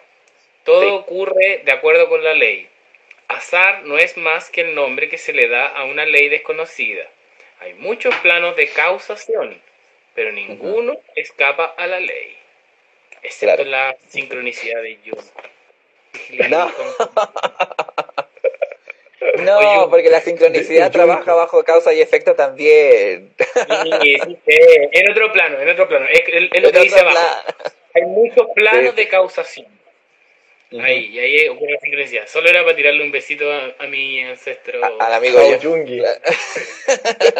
o Yungi. O Yungi. O, Yungi. ¿Qué opinan ustedes del principio de causa y efecto? Para mí, causa y efecto no es exactamente lo mismo que karma. Son similares. O sea, si yo me llevo causa y efecto a la India, puedo hablar de karma, pero tampoco es lo mismo. ¿Ya? Porque karma igual está subeditado como a leyes divinas, así como como que es, rige solo, está ahí, pero como que hay divinidades relacionadas al karma. En cambio, causa y efecto no. Causa y efecto es como que yo agarro esto, lo suelto, va a caer. como viene un... Claro. Si se esconde el sol, o sea, nosotros giramos y obviamente vamos a perder el sol, viene la noche, se oscureció, porque se entiende es como... Es imposible escapar a, los efectos de la causa. ¿Se entiende? todo lo que se hace, todo lo que se dice genera algo. Es imposible no hacerlo. Con el karma pasa lo mismo. Quizás por eso la, gente lo relaciona como que son, son la misma cosa. Pero el karma es algo como hacer trabajado, ¿bien? Y la ley de causa y efecto, o el principio de causa y efecto, que prefiero hablar de principios porque con mi amigo Felipe, que por ahí entró recién, que no sé si se habrá quedado, hablamos de eso. Yo le decía las leyes herméticas y me dice, prefiero principios. Y es verdad, porque un principio es algo que está ahí, en cambio una ley es como que como la ley de mm. gravedad. Está, existe, pero se puede romper. Volamos en aviones, hay gente que levita, ¿me entendí? Es como que, ¿y la gravedad dónde quedó? ¿Se entiende? Entonces, en cambio un principio no, un principio es como parte, forma parte de la creación, no, ya no, no es como quebrantable porque en realidad no, es, no sé, e, e, es, como el aire, está ahí, y, y es aire, ¿se entiende? Entonces, para mí el principio de causa y efecto no es algo que uno pueda romper o trabajar, sino que uno tiene que ser consciente de, como para que los efectos sean positivos o lo mejor posible. ¿Se entiende? Como para que la repercusión de las consecuencias no sean negativas o, o, sean lo menos negativas posible. Porque hay veces que no podemos arrancar de una consecuencia negativa. A veces tenemos que ir a discutir y sabemos que va a ser una pelea. Pero tenemos que ver de qué manera lo vamos a plantear para no agarrarnos a piña agarran a combo. ¿Se entiende? Y yo, yo creo que en realidad ese es como el, el menos cuestionable principio de causa-efecto porque al final está avalado también por la ley de la termodinámica. Pero mm, cuando se aplica a, a, conceptos como más sutiles como lo del karma, claro, toda la acción tiene una reacción. O sea, por un lado, por ejemplo, ah, yo me estoy metiendo con la señora de mi amigo y, por y eso puede ser, puede decir, ah, pero weón, está ahí eh, vibrando bajo, como que te trae mal karma. Por supuesto que me trae mal karma. Mínimo me va a traer un combo en los hocico de mi amigo, ¿cachai? Mínimo, weón. Entonces, desde ahí a lo más místico, ¿cachai? A que después me puede pasar de vuelta por weón, ¿cachai? Claro, no, y, y, el karma tiene esa cosa, esa connotación moral de las cosas. En cambio, el, causa, causa y efecto no. Causa y efecto es. Yo creo, yo creo que, yo creo que yo creo que es probable que esa precisión moral sea medio occidental sobre el concepto karma. No sé si estará originalmente en la India. No, porque por ejemplo en la India tienen esto de las castas, que todavía lo tienen, no es un mito. No, no como eh, nosotros, que tenemos a los militares las mismas pensiones que, que los civiles. Claro, que que los civiles. No, pero en el sentido de que, por ejemplo, hay una persona comiendo y cagando ahí mismo y pobre y todo, y la gente ni la mira y no la ayuda, y es así. O sea, tengo amiga que, que, fue para allá y, y, se pegó un porrazo. Pues. O sea, ella está, su sueño era ir a la India y fue para todo ese lado oriente y todo, y volvió así como absoluta desilusión. Pensé que me iba a encontrar con tiene cuestiones súper espirituales, pero fue como, pero tienen un lado tan asqueroso a nivel espiritual, ella lo siento tan feo tan malo que dijo, no, no, no tenía para qué viajar al Oriente para darme cuenta que la humanidad es una mierda, una wea así. Porque allá sí se... Y sí, entonces si estamos hablando de que una cuestión moral, sí, el karma, o sea, que hayáis nacido así, es como te corresponde. Y nadie te va a tocar porque te lo tenéis que vivir. Y lo más probable es que en otra vida vuelvas a encarnar así porque las castas se mantienen en castas. ¿Se entiende? O sea, tú no vas a pasar a otro lado. la invención, la invención de que uno evoluciona y va, va mejorando, esa es la parte occidental. Esa como promesa de que uno puede mejorar. Y ahí viene como mezclado con el pensamiento occidental del merecimiento y todas esas cosas. En cambio, allá no, allá tú puedes ser súper bueno y si eres pobre, vayas a ser pobre todas tus vidas, porque es lo que te corresponde nacer. No, pero reencarnando. ¿En serio? ¿Las castas implica eso que no puedes reencarnar en otra casta? ¿O, que durante la vida te quedas en otra casta? No, no, no. Es como. Pueden haber excepciones, creo, si no me equivoco. Eh, pero supuestamente no, de hecho no pueden ni tocar a la gente pobre porque se te puede pegar. Ah, mira chica el gato. Se te puede pegar, es esto, lo que está acá, agitado, saltando por todos lados. Selkis, chiquitita. Em, sí, es como súper heavy. Mm. No, no, no, no, eso era como mi acotación de odio. Ah. no, pero es como, sí, Ah, disculpa. No, es que. Sí, sí. No, no, no, es que igual es cuático el tema. Es que como que pensé dos cuestiones. Primero una cosa ñoña que era como. Me imaginé el. Eh, el avatar de esa la, leyenda de Ang, donde como que todos ah, viven en sus pueblos y que no pueden y siempre van a vivir en sus pueblos, salvo que sea el avatar y como que tengáis como los cuatro cuestiones. Entonces me imaginé que, no sé, por su logo como que se ilumina y no sé, por, y ahí como que puede salir. Eh, y lo otro es que igual hay un tema como de la causa, eh, que es como en Occidente que está igual tiene su cuestión media moral, porque mm. eh, como en la Edad Media y todo eso es como principio de, de la causa y el efecto, eh, está como la causa eh, claro, está como esa cuestión, porque una cosa es la, la, causa como científica, entre comillas, que es como la causa, em, eh, eh, no me acuerdo cómo era el concepto específico, pero es como de la causa natural, de las cosas que se van cayendo, etcétera. Pero también, también la causa final y la causa, la causa formal, o sea, como causas que tienen que ver con el desarrollo de ciertos como fines, o sea, a los cuales yo me tengo que dirigir y que por lo tanto tengo que realizar ciertas cosas, ¿cachai? Que es como por ejemplo, y, ahí como voy, otro, otro tema nada que ver, pero es como eh, cuando hablan de la virtud de algo, la virtud de los caballos, ¿cachai? Normalmente la virtud de los caballos no tiene que ver con que los caballos estén bien, sino que la virtud de los caballos desde el punto de vista humano, ¿cachai? Es como, ese caballo es bueno porque corre rápido, ¿cachai? Ese caballo es bueno porque, eh, no sé, pues tiene eh, como, ya una vaca es buena porque es gorda y me sirve para que me dé comida, ¿cachai? No está bien desde el punto de vista de la vaca.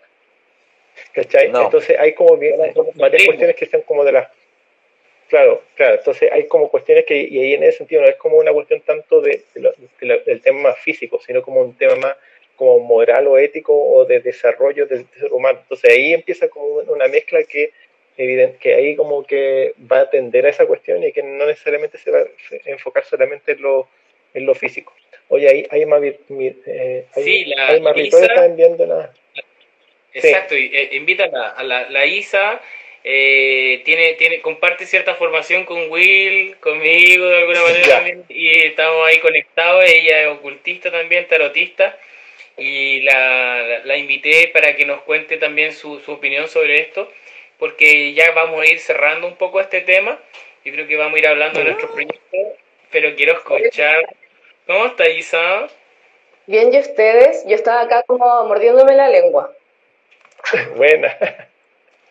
Están diciendo pura estupidez.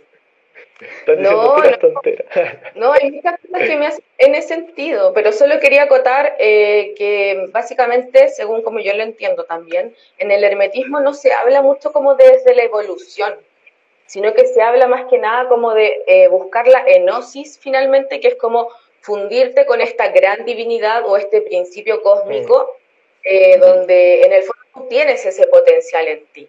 ¿Cachai? No es como que necesites adaptarte a un medio, sino que es básicamente como recordar quién eres dentro de todo este mm. sistema, ¿cachai? Como que me pareció un punto importante de, acotar. Es muy importante. Sí, sí, sí, sí, También está en el budismo ese concepto de, de, que uno está iluminado como un Buda, pero, no se, pero se olvidó, no se da cuenta. Exacto, y sobre todo también oriente como que el concepto de karma, como decía Will, claro, es algo como desde su cultura también, como que no pueden intervenir en el designio o el destino que le toca a cada quien vivir. Pero Ah, eso claro.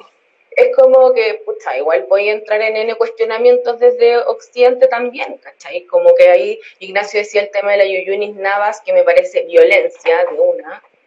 Eh, decirle a alguien que sabéis que lo que te tocó vivir es por tu karma. Me parece ultra violento decirle a alguien esa weá, ¿cachai? Es Eso lo que primero que con... Y, lo- y lo brillo es que Sí, de repente sí, sí. uno en el análisis personal, uno de repente entiende ciertos procesos que uno pasa por karma. Pero que llegue alguien a pasarse para el pico y decírtelo, ¿cachai? Como que te lo merecí. Es como, ¿Dónde por está favor, la ética del terapeuta y la compasión y la, y la empatía?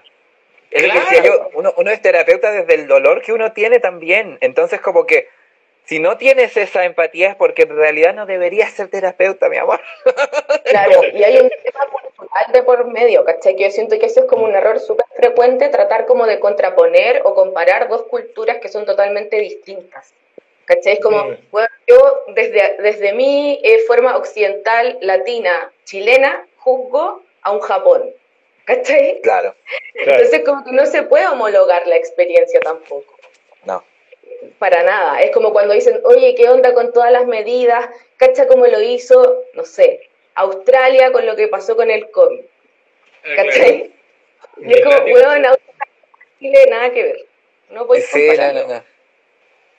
Y lo otro que he escuchado caleta, caleta, así como en cursos de, no sé, cosas medias eso- eso- esotericonas por ahí, es que como el karma es algo malo y el dharma es algo bueno.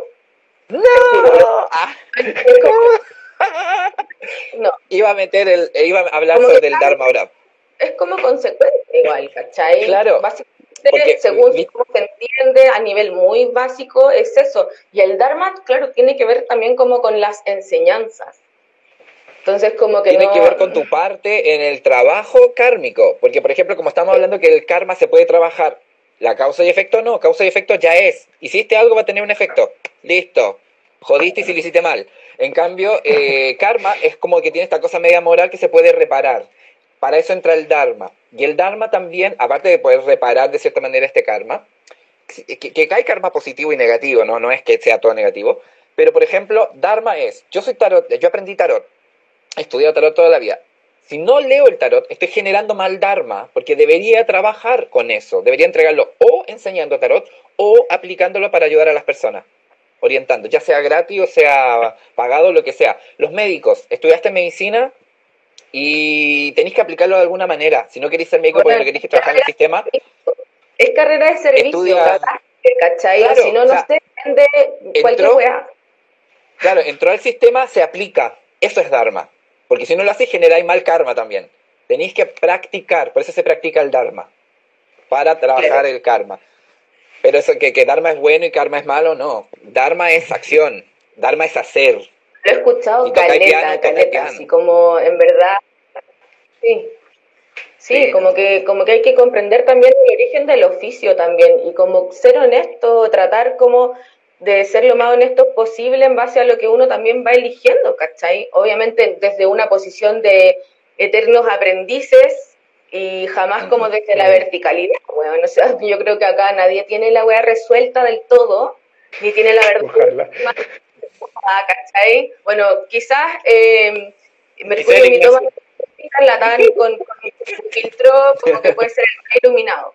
Pero El filtro no resuelto, ¿no? realidad es un filtro. Míralo, está divino. Sí, como muy crítico, sí, muy diferente. Em, quería comentar una cosa. Quería comentar una cosa fome, em, o sea, no tan fome, no sé, pero que desde el punto de vista de, lo- de lo que se, se- hemos, se ha comentado sobre el, el terapeuta, eh, está, yo estoy siguiendo como un curso así como de pensamiento crítico, así una weá ya como que, y como que los locos como que, típicos son gente que odia así como estas cosas, pero que igual son interesantes. Entonces estos locos hablan de que existe como dos tipos de maneras de, de, de como a- a- a percibir la realidad. po. Una manera que es como automática, que sería como un razonamiento automático, y después un razonamiento que es como más lento y como más preciso. Y ese razonamiento más preciso es el que cuesta más, ¿cachai? Porque te requiere mucho esfuerzo. Mientras que uno normalmente funciona con el pensamiento automático. Y el pensamiento automático normalmente es como, eh, es como una cachativa, es como lo que hace un, no sé, un gaffiter o, cuando uno cocina, que es como, no, le he hecho esta cantidad de cuestiones, todo esto, pero sin una receta específica. Y ahí uno puede cometer varios, varios problemas y varios errores, porque uno normalmente se queda con lo que aprendió y como que lo automatiza. No, y, el, y, el, problema después de eso es que, claro, como aprendiste eso y lo automatizaste, no te cuestionáis eso y posiblemente estéis haciendo una cuestión totalmente que no corresponde, estáis cometiendo, estáis diciéndole a alguien, oye, pero si tú te merecís que te pase eso por el karma, ¿cachai? Porque claro, aprendiste una cuestión de esa manera, pero como que no lo, no lo cuestionáis. Y evidentemente esa cuestión te llama a cuestionarte. Me, me recuerda... Como, perdón, cuando quiero decirle y me callo. Ah, no, pero cuando... está bien, ¿Para qué me invitaste, vos? ¿Para qué me invitáis si sabes cómo me pongo? ¿Sabes cómo soy? bueno, lo que iba a decir... Ahora la hemos hablado de más cuando en el fondo como que eh, te enseñan algo por dogma, ¿cachai? O aprendís algo como de manera mm. teórica, pero tampoco lo pasáis como por tu conocimiento. Entonces termináis también repitiendo una weá y como reproduciendo... La frase empaquetada sentido personal, ¿cachai? Entonces, si no lo, no lo lográis como llevar a tu vivencia, ¿cómo podéis también como hablar de, no sé, sabiduría? Sería solamente memorización. Exacto. Claro.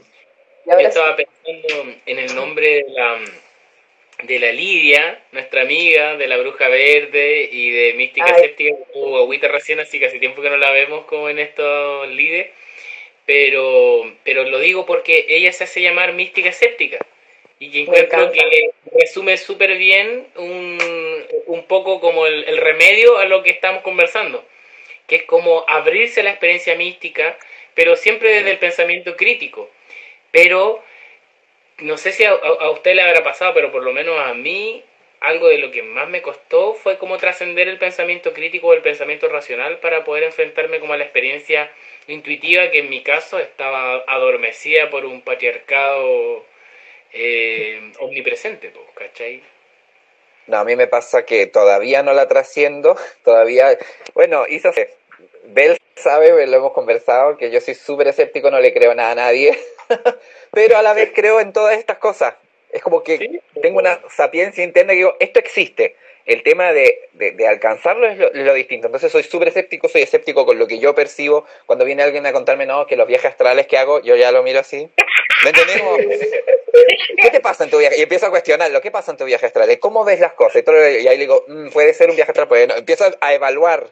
Me pongo súper cuadrado. Entonces, como que sí, a mí esa cosa crítica, como que escéptica, me, todavía la tengo y súper flor de piel. No le creo a nadie. Igual. No, igual, a mí igual me pasa N, porque aparte como, ya, yo en mi oficio de, tarotista, como que llega mucha gente también de primera, así como, ¿sabéis qué? Me hicieron magia negra. Y es como la primera wea que te dicen, así como antes de que te digan hola o cualquier cosa. Y es como, estoy enterrado en siete cementerios y no sé, por eso es que me está yendo mal. Entonces, como que igual, igual la gente... como recibir esos casos, ¿cachai? Aparte, yo soy súper escéptica, como desde mi persona. Entonces, claro, como que em, ahí hay como un baile también, yo siento, como que hay que confiar también, ¿cachai? Y, y finalmente, cuando uno más estudia matemáticas, cuando uno más estudia ciencia, también de alguna manera va cachando que están súper ligados de alguna forma. Sí. Igual en el libro de Donald de Donald Michael Craig, el gran libro de los rituales mágicos, él dice, cuando habla sobre la limpieza energética de uno, dice que si uno cree que está maldecido y, o maldicho, ¿cómo se dice? ¿Maldecido o maldicho? Eh, maldito. Eh, me ha, eso, maldito. Yo maldecido o maldicho. No, maldito. Real. Em, claro, engualichado, embrujado, todas esas cosas. Es mejor hacerse la limpieza igual, porque, ya, ponele que es verdad, te sacaste la, la mugre si no es verdad, nunca está de más hacerse una limpieza.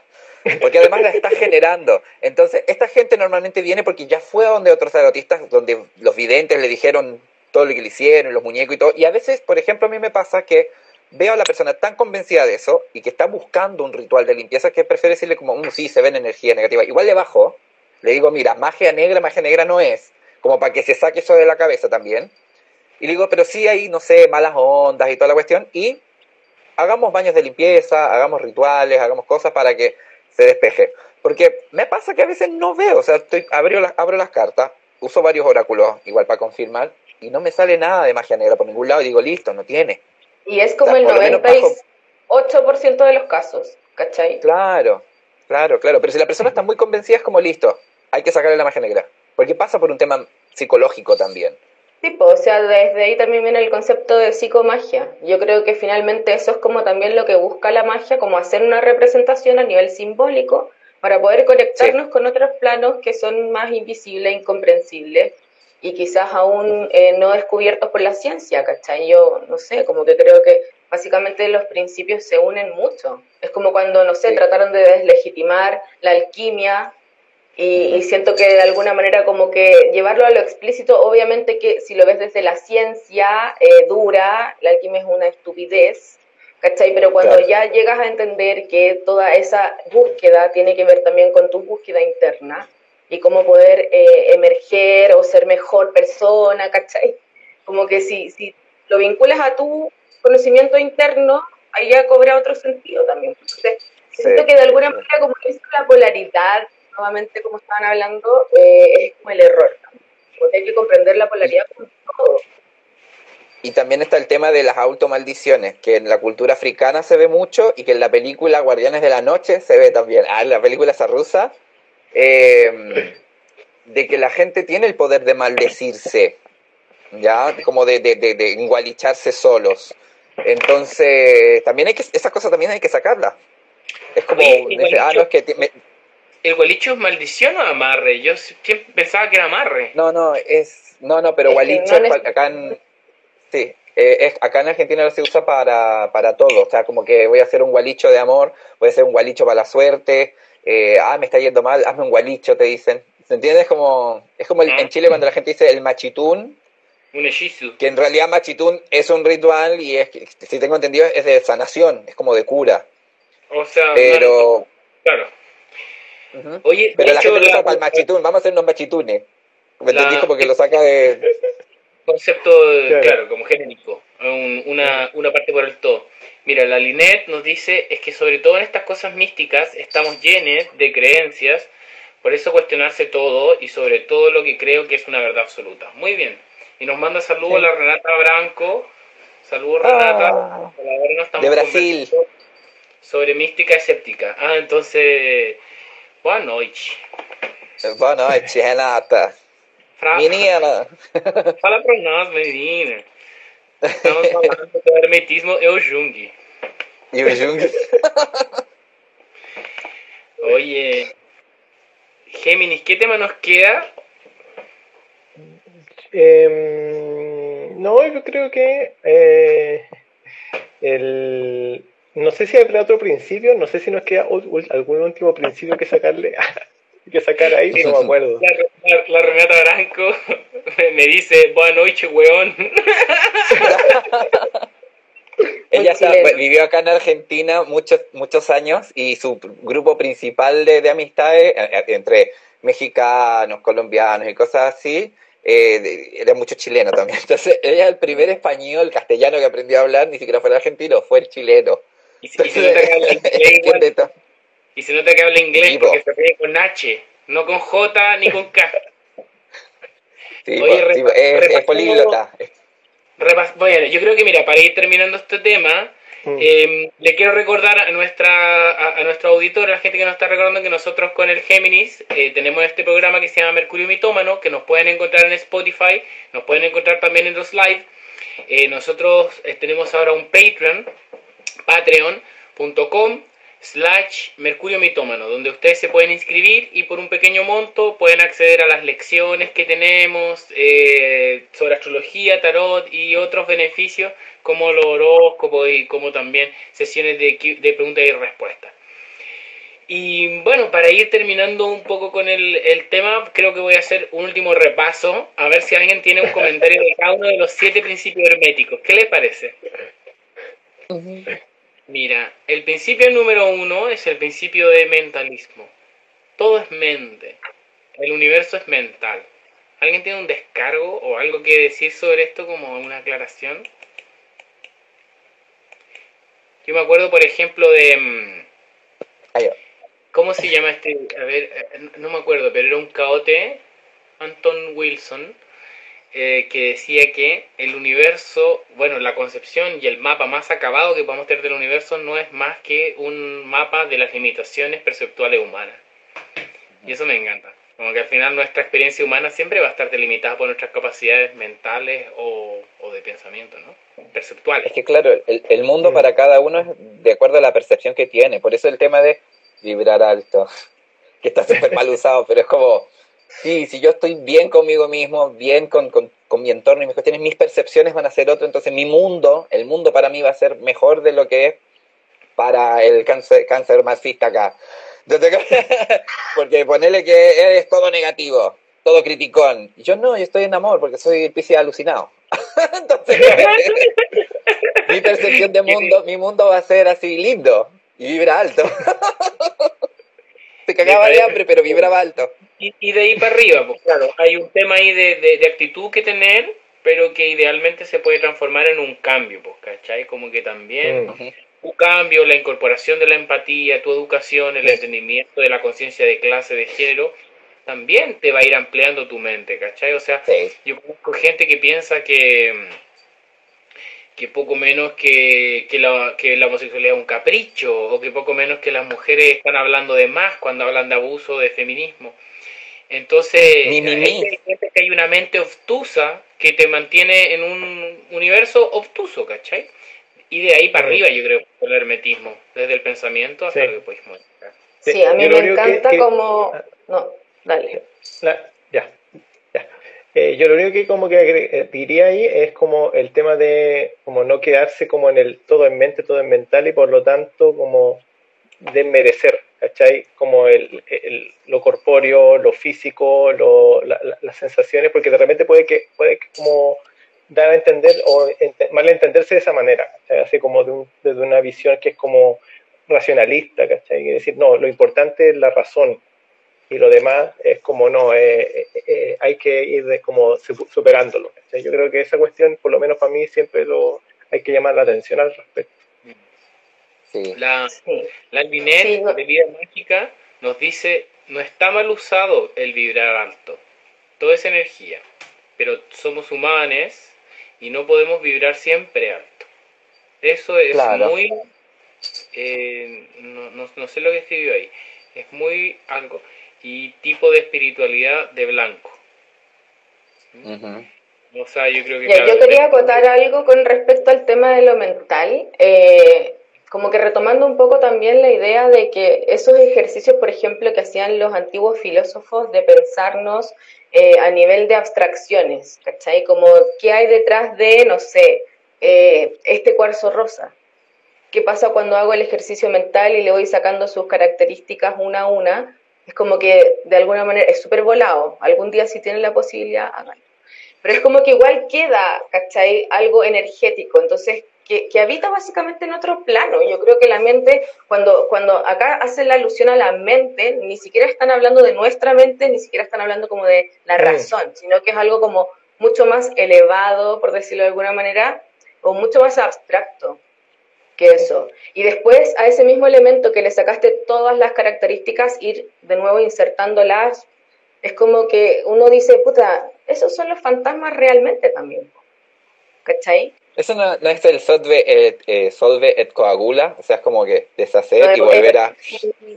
Claro, también tiene que ver con este principio, tiene que ver con el solve et coagula, pero es un libro que, bueno, ahí nos compartió Rodrigo de Zenit Lunar, que se llama eh, The Art no, no me acuerdo, pero es como, bueno, de teurgia y es muy, muy interesante porque hay ejercicios prácticos también. me parece como muy interesante como ir haciendo esos ejercicios. Mm. Sí. Oye, a ver, veamos, segundo principio, el principio de correspondencia como es arriba es abajo. El que menos conversamos hoy día, pero porque también es como el, el más típico y popularizado por Eduardo y, a, y eh, ¿Cómo es arriba es abajo? Y que no es solamente arriba y abajo. No es arriba, abajo y abajo. es, afuera y adentro también. Sí, pues. A mí, y ahí se une con el Se une con el demente. Ah, claro, exacto. Me gusta porque eh, eh, Will llegó a un punto súper escéptico que me encanta igual de entender esto, que es como entender esto básicamente en cómo te afecta la mente. Y como que los principios herméticos podía entenderlo desde ahí, sin tanta metafísica. Pero si entendí después que tu mente es una manifestación de tu macrocosmo, de tu realidad, de tu experiencia, como que ahí ya estás experimentando también el reflejo de cómo es arriba abajo. Sí, igual hay un dicho esotérico que dice, salud en la rosa, pasa en la cruz. ¿Ya? Y hace alusión a, em, a que si tenemos una salud espiritual buena, el cuerpo no va a sufrir. Entonces está en paz. Y también pensemos que hay muchas enfermedades que son psicosomáticas. O sea, estamos pasándola mal nosotros y empezamos a manifestar enfermedades. El cuerpo se empieza a deteriorar. Entonces, quizás también ahí se ve el tema de eh, todo es mente y también cómo es arriba es abajo, cómo es afuera es adentro. Exacto. ¿Ya? El cómo yo estoy percibiendo las cosas, como mi cuerpo, el como yo interno, emocional y físico, va a estar también. Entonces, por eso es como súper importante, claro, vibrar alto, pero que sea sano. O sea, si tengo pena, llorar, si quiero pelear, pelear. No invisibilizar, claro, no invisibilizar que es igualmente válido. Oye, el texto se llama The Practical Art of the Divine Magic. Se llama, por si acaso. Lo voy a escribir Sí. Porque justo lo estaba pensando también, es básicamente como, como comprender el cosmos, yo creo también. Ahí ustedes, astrólogos, yo creo que también pueden también es the no the practical art of the Divine Magic. Ya, para escribirlo acá, para, porque lo estaba viendo la Linette. Open English.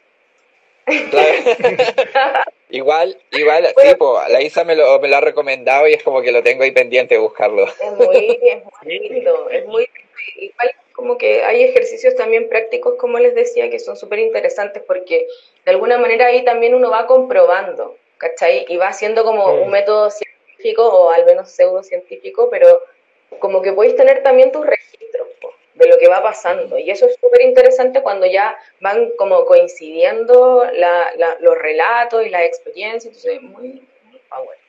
Eh, y con respecto a lo de cómo es arriba es abajo, yo creo que es básicamente comprender eh, desde dónde estamos situados eh, el cosmos también, y Como comprender que lo que está sobre nosotros o sobre nuestra capacidad de entendimiento no es ajeno en realidad a, a nuestra manifestación. ¿Cachai? Claro, claro, se condice, se condice. Todo lo místico que podamos hablar se condice con nuestro actuar físico, nuestra realidad física. Sí.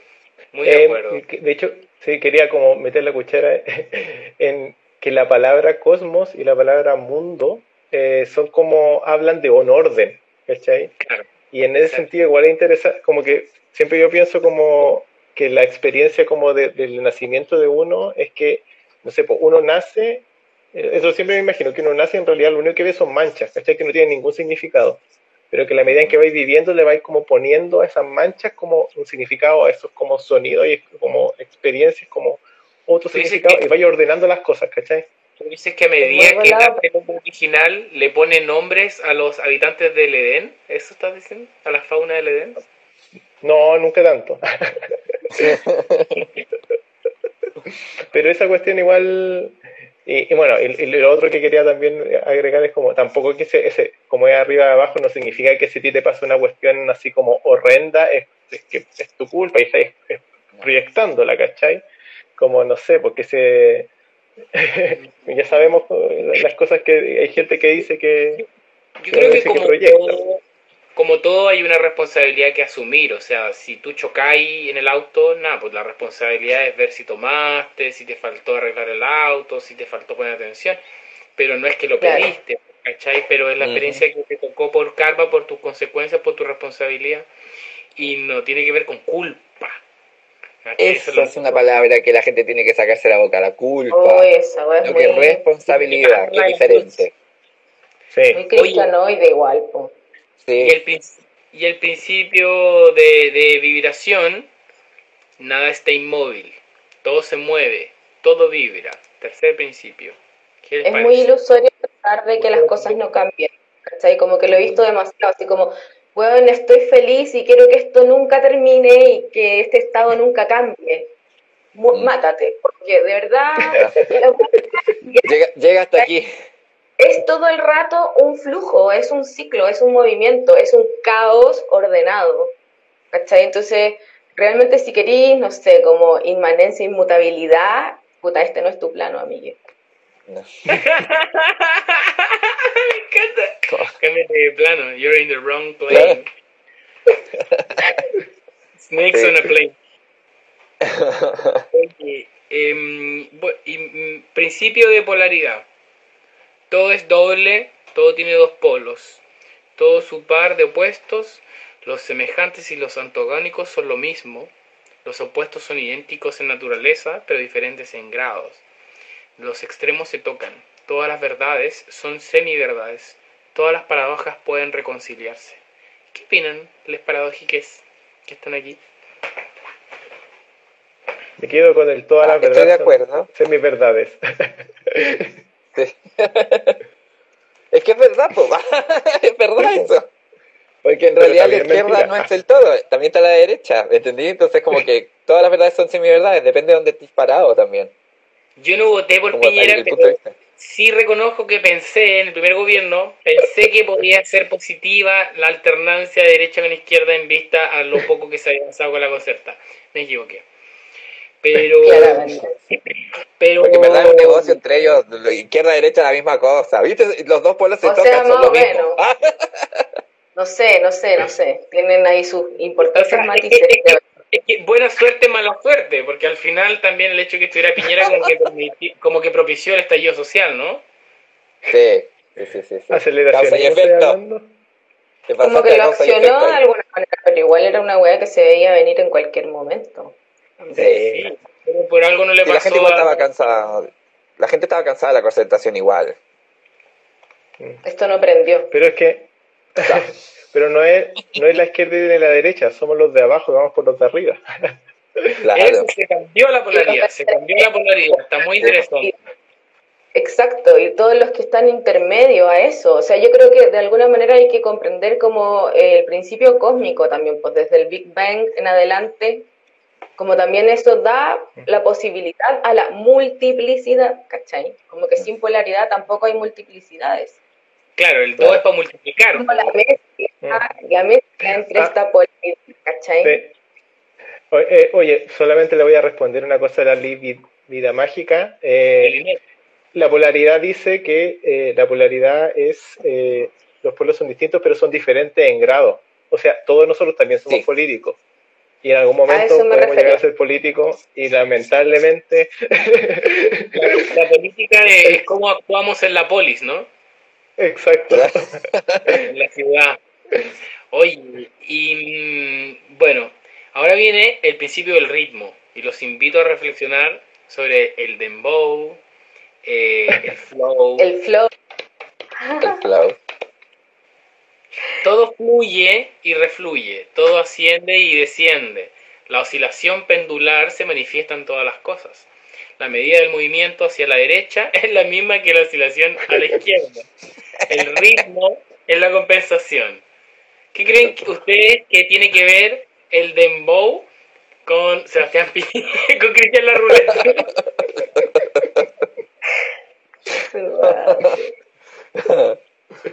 Bueno, igual ahí Piñera como que no, no se basa en estos principios porque bueno no tiene ritmo, ¿cachai? Claro. sí. Yo creo que tiene un ritmo como progresivo, así como, como, en tres los, tiritones que se van eh, eh, eh, así como Tool. Sí. Tiene un ritmo como, como Tool, como Rush. Oye, tiene una cosa como descargas, así como. Mira, la Linet se rió tanto con nosotros que escribió con falta de ortografía. Ya, mira, 6, el principio de causa y efecto, es que nos dice que somos chistosos. Me da risa que dice que somos chistosos y creo que sí, les, los, los hombres. Oye, eh, bueno, número... principio, igual ahí tú eres músico, pues Ignacio, debieses dar también. El ritmo, la, el ritmo la, Qué lindo. la, Renata dice el ritmo del marepoto, porque fluye y refluye el marepoto. Explícame bien, que no, no entendí a lo que te referías con lo de la música, por favor, explícamelo. O sea, yo creo que igual tú deberías explicarnos un poco cómo funcionan también los ritmos de la música, pero bueno, lo que básicamente quería decir... Te entiendo, te entiendo. Es, que no entendía a lo que, a lo que iba y tú, pero ya, sí, sí, sí. Es que como que trasciende también esa polaridad, El ritmo da la posibilidad de crear armonía, de alguna forma.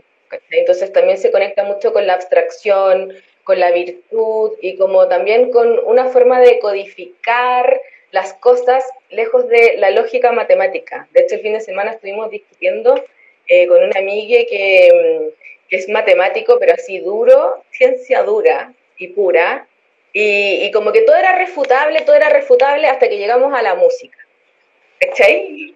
Y ahí como que en verdad fue así como, bueno, esa weá es matemáticas, pero en verdad no es exacta y no es pura. Como que su principio es la alternancia, el ritmo, eh, la vibración, la frecuencia, y eso realmente es un, un enigma todavía para la ciencia. Sí, sí, ya creo que ahora estoy entendiendo a dónde va. Y claro, en el principio del ritmo me estaba acordando de una, una frase que leí por ahí que la encontré más soberbia y, y, desagradable que la mierda, pero que tiene razón. Que dice, el jazz eh, son, se trata de las notas que no se tocan. Cacha. Y, y me recuerda también a, otra, a, a, una, a un artículo que leí una vez en la Rolling Stone que hablaba sobre George Harrison y decía George Harrison, ni una nota de más. Cáchate el titular, potente. Como que, no sé, pensáis en cualquier guitarrista como virtuoso y es como, weón, ¿cuántas notas toca el culeado por segundo? Por favor. Esa es como la pregunta. Pero en el caso de George Harrison era ni una nota de más. Entonces, hay un concepto claro en música que es muy importante que al entender el ritmo, sobre todo que es que el silencio es lo que te permite la música. En el momento en que yo me callo, tú podías hacer tú solo, ¿cachai? En el momento en que yo hago un silencio, genero un ritmo. ¡Pum! ¡Pum!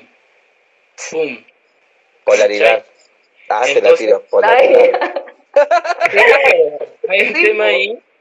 Y, y, y, y, sí, sí, creo que por ahí entiendo a lo que te referí. Y yo creo que la, la matemática Sí, todo el rato. La matemática como que, sobre todo el ritmo, es muy matemático, como que, ¿y qué mono a entenderlo también? El tema es que, claro, cuando la matemática te impide la vivencia o la apreciación estética, ya te fuiste a la mierda, pues, ¿cachai? ¿cachai? Pero no, no. Eso es doctrina. Es doctrina. Y es distinto porque el principio de las matemáticas trasciende esa weá que te enseñan en el colegio, ¿cachai? como que tiene que ver con weas mucho más importantes que eso en realidad. Cuando hablamos del cero, eh, no, no sé, pues en el colegio nunca nos enseñaron que el cero en verdad era como el principio en potencia donde estaba todo contenido y desde ahí emerge la vida y el sinfín de posibilidades, ¿cachai? Jamás. O sea, Entonces yo creo que también enseñaron en al menos en las escuelas públicas y en las escuelas particulares pagadas, o sea, subvencionadas, esa buena no existe, ¿cachai? No, tuvimos el privilegio que nos enseñaran eso. Sí, y ahí nos damos cuenta que JK Rowling, aparte de propiciar el privilegio y la transfobia, mira, la, la Igual. La Linet dice que le cuesta, disculpa, te quiero dar la palabra Gemini, pero quiero decir que la Linet dice que le cuesta procesar el principio del ritmo. Entonces, quizás si puedes comentarlo ayudándola también, a ver cómo... Mm, ya, a ver, es que siento que como para mí por lo menos como que el principio del ritmo está muy vinculado con la polaridad, pero como desde el punto de vista del movimiento de la polaridad. Claro, es como el movimiento de la polaridad, o sea, si, si tengo una cosa que aquí y acá, y que entre comillas son dos polos que tienen grado, la única manera de que yo pueda como oscilar o, visualizar todos esos grados es a través del ritmo. Y claro, y eso implica que tengo que estar esperando, en la medida en que vaya transcurriendo ciertos momentos, la ocurrencia de un polo, la ocurrencia de otro polo, la ocurrencia de los distintos sucesos que van entre, entre, ellos. Y como que la única manera es que se me, se me ocurre, como que siento que en realidad es como un, un concepto bien, bien mezclado, ¿cachai? Como para no quedarse como en esa dualidad que decía Willow, ¿cachai? Christian, que era como, oye, esto es aquí y esto es blanco y negro, ¿cachai? Pero ¿dónde está la escala de grises? Pues si toda esa cuestión existe, no es una cuestión que, no, que no existe. Claro. Y, y dinamismo, yo creo que lo más importante es el dinamismo. Recordar que cuando uno ve el yin yang, el yin yang no son dos mitades estáticas, son dos mitades de movimiento, son dos pescaditos que se están moviendo. Claro. Y dentro de uno existe el otro. Exacto. Sí, pues. Igual ahora por otro lado, discúlpame un poquito, que eh, creo que cuando hablamos de heteronormatividad, sobre todo, estamos hablando de una estasis o de rigidez en las conductas. No hay un ritmo sano. Cada uno se queda No. estático en un rol. Y no hay, Hay un dinamismo. vicio, po. Hay, Hay un un vicio. Y cuando hay dinamismo, se produce un ritmo en el cual yo acuesto a la niña hoy día y tú descansas. En el cual yo, le ca- eh, yo no sé, hoy día salgo a trabajar y tú te quedas con la niña y mañana eh, al revés, ¿cachai?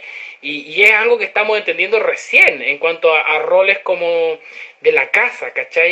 Eh, eh, en- en- por ejemplo, yo, yo miro a mi papá y con mucho que lo quiero, el, el weón no entiende lo que es lavar la losa, no entiende lo que es cocinar, como que no, no le, no le entra. Igual el no concepto tiene- de familia es reciente, porque antiguamente en las tribus no era así. Entonces no es reciente, ¿cachai? O sea, como que Era, las era extendido. de hecho. Como que eran roles que se ejercían en un, un grupo. En el amplio. Sí, sí, sí. En, en África también pasa así el tema comunidad, la familia extendida. No, no Sí. es eh, papá, mamá, hijos. Con respecto a lo del ritmo, quería acotar que ahora hay como unas, unos sensores que logran captar incluso como las frecuencias que emiten, no sé, los hongos. ¿Cachai? O las Ah, el, el- plantas, el proyecto que están haciendo los chicos con el o fondant. los árboles. Y es muy lindo, weón, porque emiten frecuencias, sonidos, ritmos que son imperceptibles para el oído humano, ¿cachai? Pero eso no quiere decir que no existan. Claro. Sí, ya, ya, ahora te entiendo lo que iba ahí con la música. Para mí tiene que ver más un poco con el principio 3 de vibración, pero claro, el principio del ritmo es lo mismo, porque la vibración al final habla de una onda que tiene, que tiene, claro, que tiene un arriba, un abajo, que es lo mismo que habla el, el sistema de vibración. Y claro, la música, claro, se refiere a eso. O sea, la armonía nace de eh, la multiplicación de las frecuencias, ¿cachai? En el espectro armónico, que es lo que se estudia en la armonía. Así que tienes razón. Creo que no es para explicarlo en este sector, pero ahora entendí a lo que te referías, amiga Belle. Número Belle. 6. Satnam. La Limón dice maravillosa esa cuenta, es increíble. Eh, no, no me acuerdo cuál cuenta se refiere. Em, ya, 6. El principio de causa y efecto. Toda causa tiene un efecto y todo efecto tiene su causa. Todo ocurre de acuerdo con la ley. Azar no es más que el nombre que se le da a una ley desconocida. Hay muchos planos de causación, pero ninguno escapa a la ley. ¿Qué opinan ustedes? Ay, yo tengo problemas con la ley. Obvio, me han sacado parte, pa- siempre, pues, si a uno que le gusta La vida. a uno que le gusta la vida, fijo que se agarra con los pacos, pues. Yo siendo No, que que- nunca jamás he tenido problemas con la ley. Sí he estado en protesta y todo, pero gracias a los dioses nunca me, nunca me teñido el dedo con nada, nada, nada, nada, nada, nada. nada. Así que limpia y pura yo. nunca jamás No, tenido yo- que el dedo. Pues mira, yo creo que el, eh, hay que interpretar ese principio de la ley con el principio de que toda verdad es media verdad.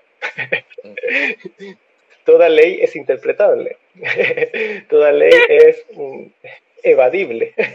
Entonces, como decía Cristian, tú puedes extra ley de gravedad, pero existen aviones. Sí. Entonces, entonces en la práctica yo creo que ahí, en- no sé, para mí como que se me viene el, eh, el tema de que, claro, pues como que la, la, la regla, la, la ley de la causación hay que ver cuál es también, o sea, qué es lo que se está causando, por qué se está causando, y a lo mejor ese es el, el tema. pues, y de hecho como que, si uno lo piensa, como que la historia de la raza humana es tratar de, de como controlar las causas y lograr Claro. que las cosas que supuestamente van a ocurrir no ocurran nomás, o que ocurran como Es que lo que a mí me, lo que me pasa con esta ley, a que, pero insisto en llamarla principio, es que Sí, me eh, gusta eso. Me gusta. es que es como por ejemplo nosotros estamos hablando de estos temas y estamos discutiendo cosas y de pronto como agarrándolos para la chacota y tomándolo ligeramente y profundamente a la vez. Em, y hay gente que lo está viendo. Entonces nosotros de pronto estamos haciendo causa de efectos en las personas que no vamos a percibir, porque puede haber gente que después se va a ir súper enojada, y decir, no, nada que ver lo que dijeron. Hay otros que decir como, oh, mira lo que están hablando, a ver, voy a estudiar de este tema, voy a agarrar, anotar el, el libro de, de, la Isabel y lo voy a buscar. ¿Se entiende? Estamos, queramos o no, estamos generando un efecto. Somos una causa para alguien. ¿Se entiende? Y eso pasa en la vida en todo ámbito. Entonces, para mí es como la única eh, principio, no ley, principio que es como, existe, está ahí, no lo puedo negar. Es como que, eso. Eh, es como que funciona así el, el, el universo, ¿me entendí? Me, me cuesta como buscarle como la vuelta, porque en realidad lo que yo haga tiene un efecto, lo que haga, respirar tiene un efecto, el estar sentado acá haciendo nada tiene un efecto, entonces como que medio que es difícil escapar a esto. Sí. No es como los o otros sea, que los podemos interpretar mucho. Vivís, ¿cachai? Si respiráis, vivís. Si dejáis de claro. respirar, te morís. Y, y como la justicia, ¿cachai? Que icónicamente también representa ahí con, con su balanza y, y, su venda, con su espada hacia el cielo, ¿cachai? Es como que esto trasciende lo que para ti es justo o injusto. Claro, porque no tiene moral, no es kármico, es, eh, es siembra cosecha. Como que, no sé, como que se hace y pasa. Entonces no, no, no, no es un tema ni moral ni nada. Es la única ley que yo creo que no necesita tanta interpretación, sino como más entender que todo lo que se haga va a generar algo. Y ahí entramos en la ley de generación. Pero todo genera alguna cosa, lo que sea, al nivel que sea. ¿Bien? Es fuerte igual, la... es fuerte esa, sí. ese principio me, me conflictúa caleta, sobre todo por Porque, lo que estábamos hablando anteriormente, ¿cachai? Claro, como esto de actuar como, como una ley es como, ah, no, hiciste un amarre, entonces cagaste, el karma se va a encargar de ti. Claro, yo no me voy en esa. Yo, por eso no me gusta hablar mucho de karma, uso la palabra karma, pero no, no, no, no creo, así como mi filosofía es como sobre el karma. Porque la, la tomo como que es una agua que tiene mucha moral de por medio. Sí, causa y efecto. Para mí es hablar del causa y efecto con las personas. Y cuando explico el tema de los amarres, por ejemplo, que puede salir mal, lo explico a nivel energético a nivel de intencionalidad, del desgaste energético de tener que estar manteniendo a una persona interesada en ti contra su voluntad. ¿Se entiende? O sea, como que me voy en esa ola, no en que Dios te va a castigar. ¿Se entiende? Igual el hermetismo en general es súper privilegiado, ¿cachai? Y hay que decirlo también. Que es algo con lo que a mí me encanta comerme en la super bola espiritual y ya, ascendamos, weón. Vamos. Vamos a la unión con el, el uno, ya, vamos.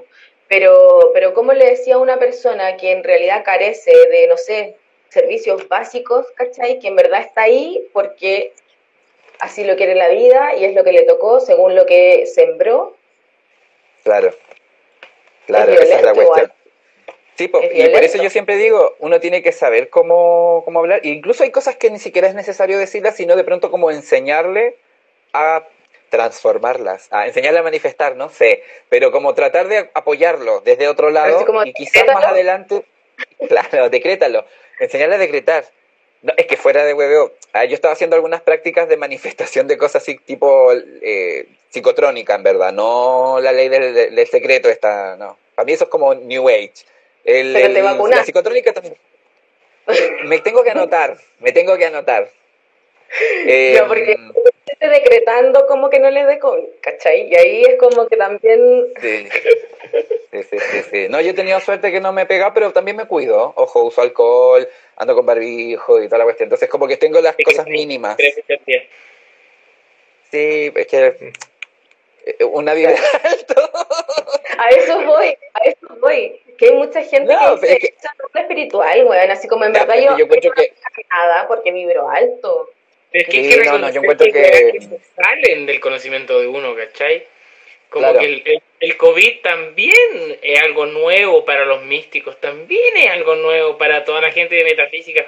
Entonces, como que no, no vengáis a pasarte acá a decirme que la entendiste no, la que, weá en, en, claro. en, al tiro, ya, ya te la papeaste la weá, ¿no? Estáis listos. Claro, no, pa pasa no. que hay, hay, a nivel esotérico eh, se entiende que las enfermedades, incluso las externas, los virus y todo, pueden entrar al sistema y afectarte dependiendo de, de, de, cómo estáis vibrando tú. O sea, como porque sería, ahí sería como medio kármico, ¿cachai? Por supuesto, pero nos encontramos con que el coronavirus afecta a la gente que vibra alto igual, pues si esa es la mierda, ¿cachai?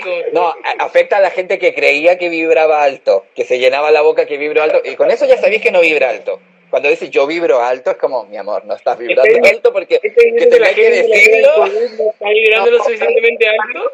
Si alguien caga, no vibra alto, fin.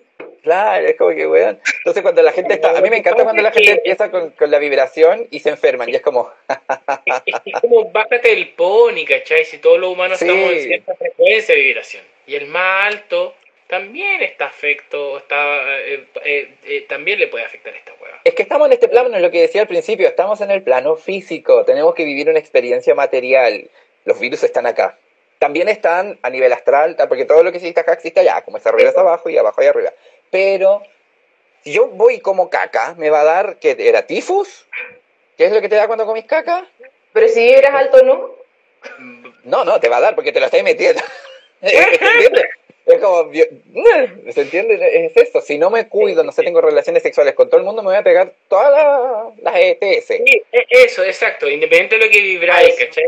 Claro. Aunque igual ha sido gente que piensa que no se le pegan las ETS porque vibran alto. Pruébenlo. Claro. Yo tengo un conocido que, que, no se cuida mucho y no tiene nada. Y me dice, porque no le tengo miedo al VIH, por ejemplo. Y así. Ah, pero, bueno, y esa no, es otra igual. Yo creo que eso es una ruleta rusa. Yo creo que, de todas maneras, por ejemplo. Creo digo que, bueno que no te ha pasado, pero no la probaría. Ah, sí, exacto. O sea, yo creo que, por, por ejemplo, a, a, nivel como de somatización, como que varios autores entienden que, por ejemplo, los problemas de ITS tienen que ver con vergüenza o conductas sexuales donde no estáis cómodos, donde estáis pasando a mm. llevar.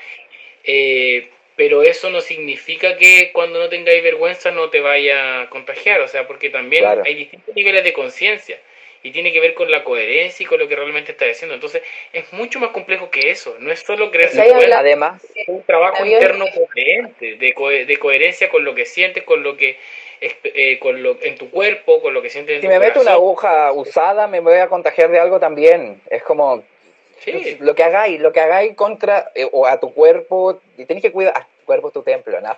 Pero tenéis que cuidar lo que vibrar. Claro, claro, claro. Yo que estaba pensando eh, que Hay yo que tomar agua que ese principio, yo creo que ese principio que, que la Isa dice que es violento, en realidad es como a lo mejor por eso el número 7 ¿eh? es Saturnino. Es principio de realidad nomás. Las cosas así son y así son nomás, ¿cachai? Y, y te permite, estaba pensando esto, te permite como no irte en la bola de los otros principios, porque a lo mejor con los otros principios te ve la bola, ah, no, pues si yo vibro alto y si ando a 180 kilómetros por hora, no me va a pasar nunca un accidente y nunca voy a chocar. Pero en realidad podéis chocar y es más probable que choquéis si andáis ultra rápido o si, no sé, pues no me voy a enfermar nunca. Porque y es lo mismo, causa y efecto. Porque parpadeaste, más de un segundo y no viste la huella y la chocaste. Claro, o te chocaron a ti, pero no, no supiste esquivar. E, entonces, interpreto yo ese principio como eso, como un principio de realidad. O sea, eh, mm. como decía la, la tierra. si tú estáis, claro, si estáis, estáis pasándola mal, claro, muchas veces no es necesariamente, o sea, no es, no necesariamente es tu culpa, hay veces que el entorno, las situaciones son horrendas, o sea, no sé, pues si estamos, si hay un problema político, económico, social, puta, da lo mismo, ¿cachai? Igual la vaya a pasar mal, aunque no sé, pues hasta los millonarios la van a pasar mal porque no sé, pues se van a tener que arrancar, no, no tengo idea de qué va a pasar, ¿cachai? Es como que eh, finalmente tu entorno te afecta, pues, y es en el sentido una cuestión de causa, porque con el causa de efecto estaba pensando en el meme de eh, el viajero en el tiempo que pisa una hoja y después pasó una cuestión absurda, ¿cachai? Pero, el tema es, o sea, finalmente tu entorno te afecta, ¿cachai? Y reconocerlo es mucho mejor que obviarlo, ¿cachai? Y que olvidarlo y que decir, no, si no me pasa nada con mi entorno, pues. yo soy sí, yo lo decía, de mi entorno. Lo decía básicamente como por esas leyes, así como de, bueno, tenéis las lucas ni las condiciones económicas porque no te estáis esforzando y en verdad las personas se están sacando la cresta. Entonces, como por ley causa-efecto, se supone que, no sé, pues a más esfuerzo, más lucas, pero en realidad no es así. Entonces, también como que aplicándolo así es súper desigual. Mm. ¿Cachai? Obviamente que lo que hacen otros nos, nos afecta, o sea, yo creo que el COVID eso es una de las leyes que, no, nos invito también a revisar, ¿cachai? Como que tu individualismo vale verga, porque hasta dónde llega, ¿cachai? En realidad, ya estamos eh, implicados. y, y por otro lado hay otro tema como muy de orgullo, que es como, mira, todo es mente, ese es el principio uno, ¿cierto? Pero entonces en ese sentido, si tú lográis tener una mente tan poderosa, podéis como eh, alterar tu realidad e incluso soportar un virus. Eso está dado por la ley hermética, se podría. Pero es que de, de cierta ah, manera se puede, porque igual... Pero, pero, un poquito. Pero de verdad, de verdad tú creí que te diste vuelta la weá y que te la podí. De verdad eres el mago más poderoso del mundo que de verdad podís superar un virus que ninguna otra persona del mundo puede superar. Es como, bueno, existe el delirio místico. por favor. existe el delirio místico, así que ojo. Eso es delirio místico. Y yo creo que todos los hippies que no se quieren vacunar tienen delirio místico.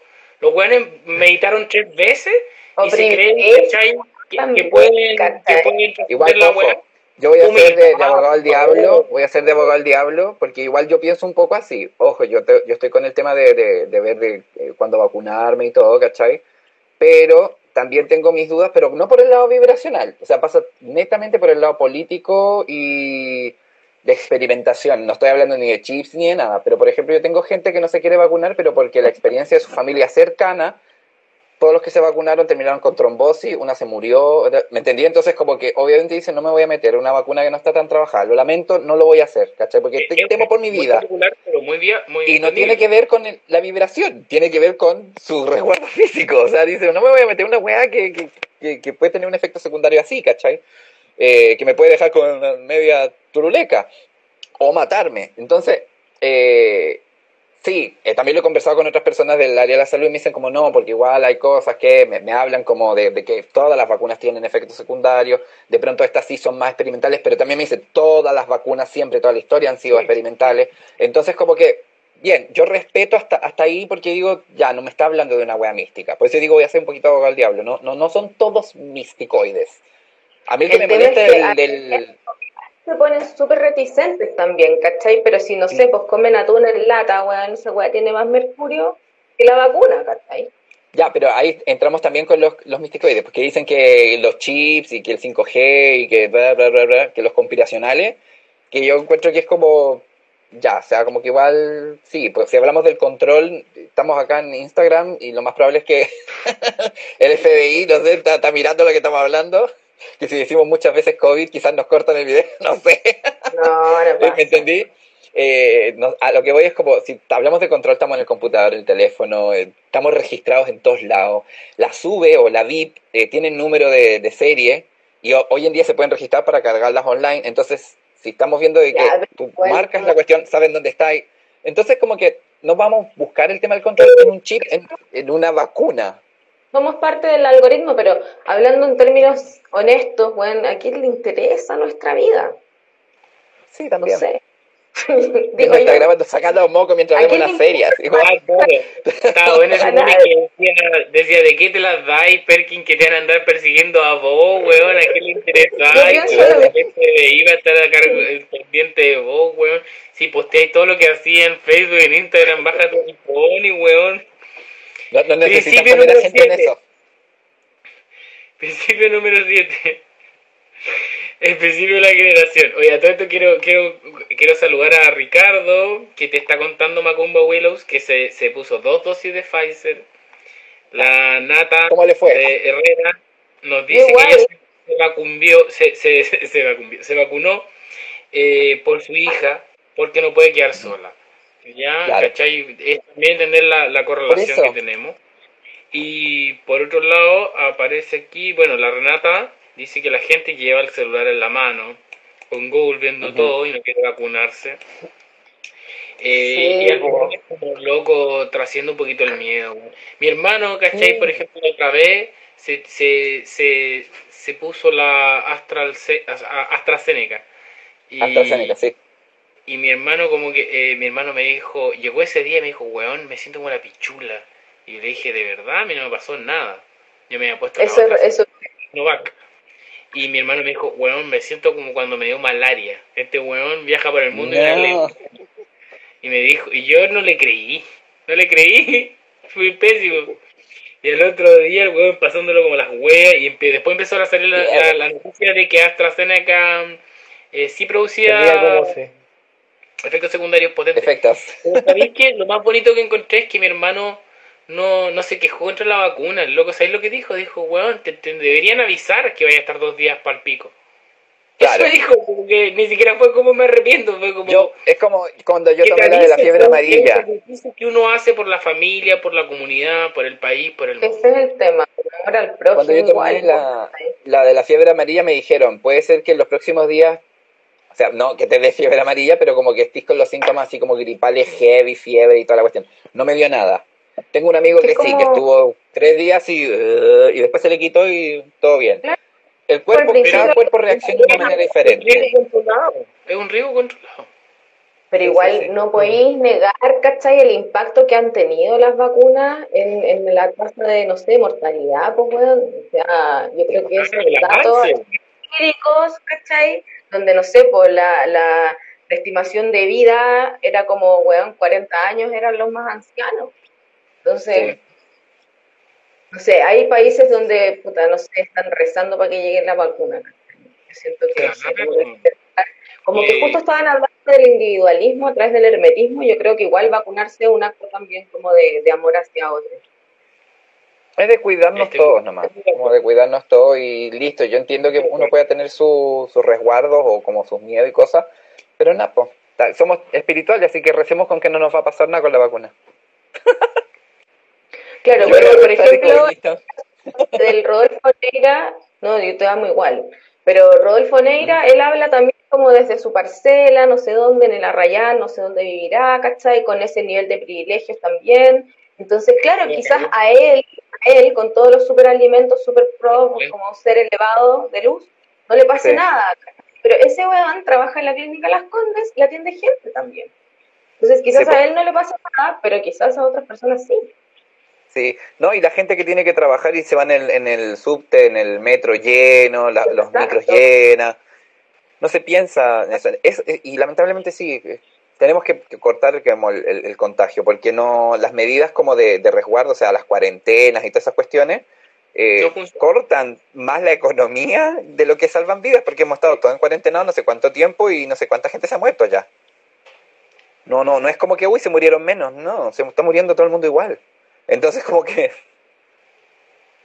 más hemos cagado la economía que, otra cosa encerrándonos. La vacuna es, lo mejor, de cierta manera. Bueno, y la salud mental también, ¿cachai? Como que siento que es un tema que, al menos en Latinoamérica, la weá no es prioridad.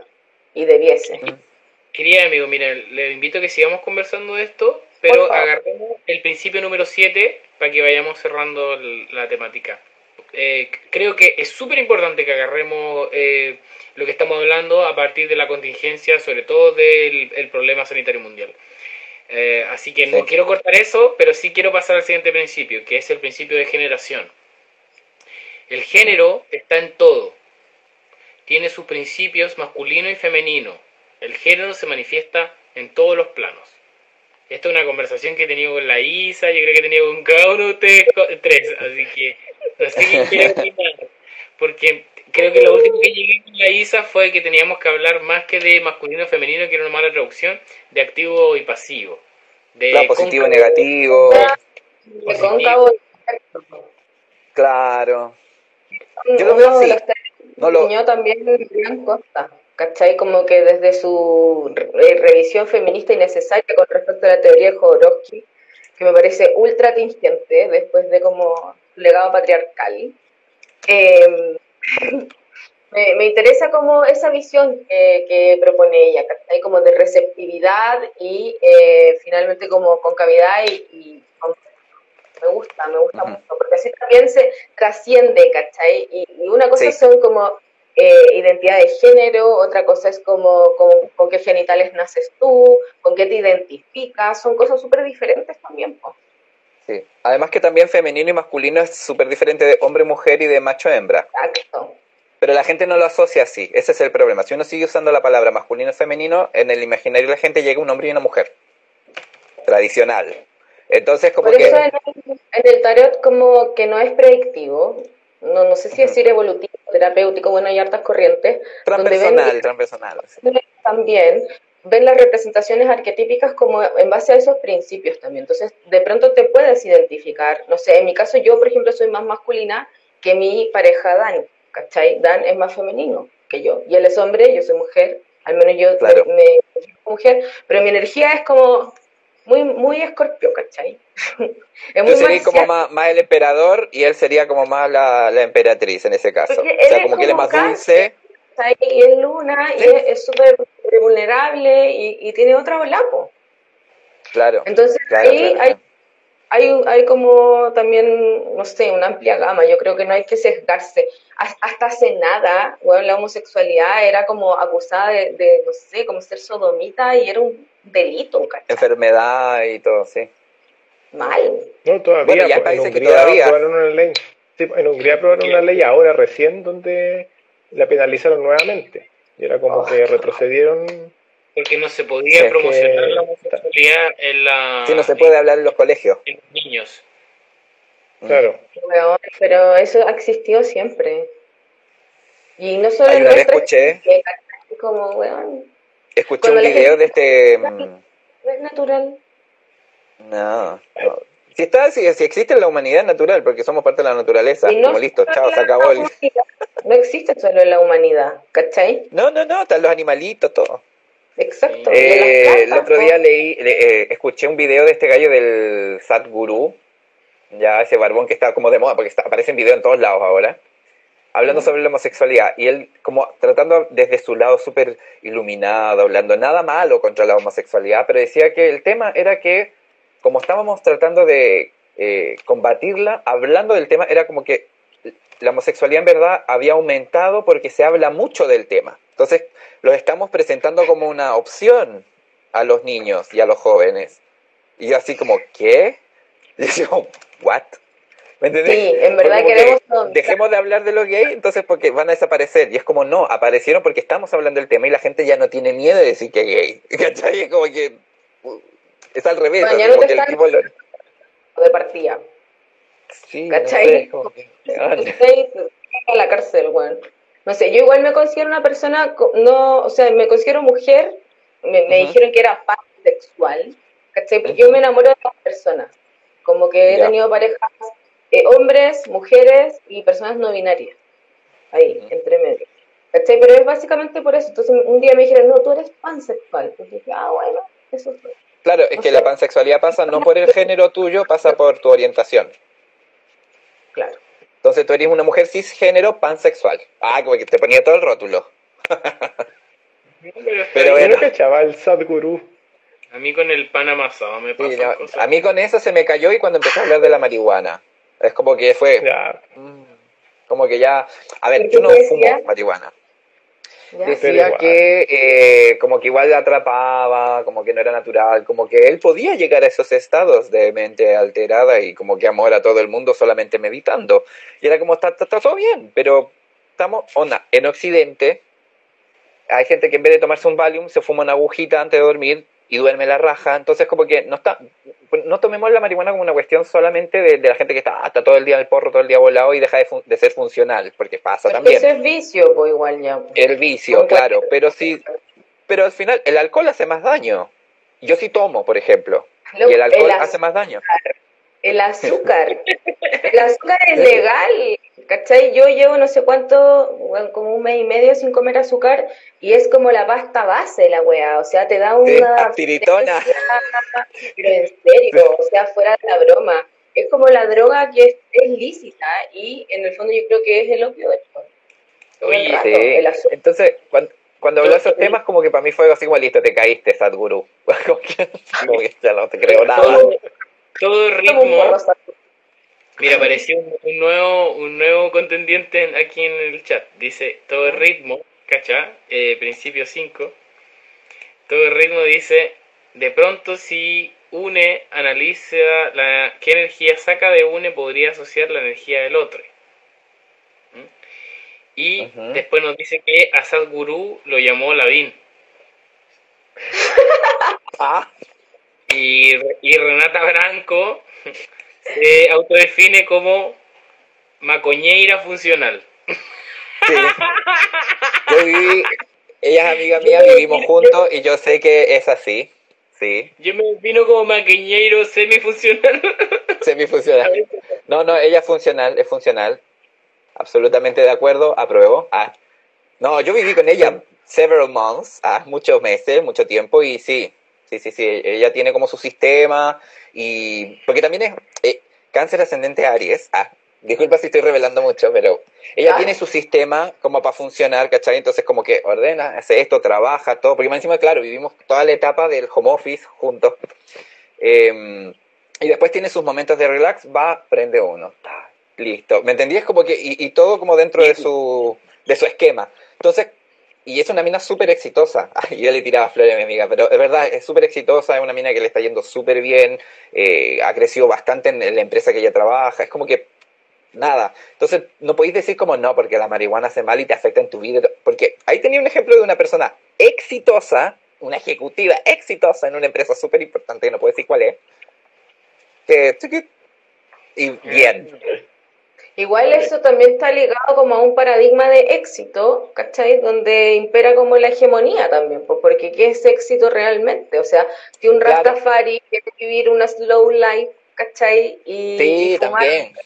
Ya, porque es parte de sus creencias día a día y tener su cosecha y su bola, y es, es exitoso, pues, weón. Claro, claro. No, pero lo digo igual como dentro del paradigma de, de la gente que de lo que creen que es exitoso también. Y claro, y, y mi amiga funciona dentro de ese paradigma y funciona re bien con la macoña Oye. de lado. Ah, con- Yo, que funciona perfecto. yo Sí, quiero- abogados, quiero- médicos, todos fuman. Quiero, quiero interrumpir, Son todos narcos. quiero interrumpir toda esta bacanal y perversión de la que están hablando ustedes para Ay, ir cerrando ya nuestro programa. Micro, Sí. microdosis. Eh, y les quiero Ay, agradecer. honguitos. Sí, no, me encantaría. Yo creo que la próxima vez podemos hablar un poquito más de eso. Pero me ha encantado la presencia de la Isa, de Will, por supuesto de mi compañero Géminis.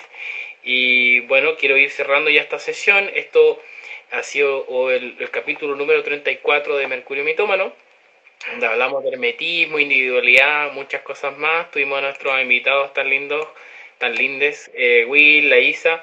Y me gustaría que, eh, chiquillos, por favor nos den como su comentario final de cómo lo pasaron hoy día y que a la vez después nos digan dónde los podemos pillar, porque ustedes como trabajan con terapias, con oráculos, con cursos, por favor cuéntenos.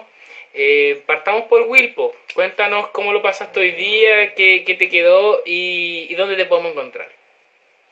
A ver, como siempre. Ah, como que no, es la primera vez. eh, lo paso súper bien. Me encantó que entrara la Isa.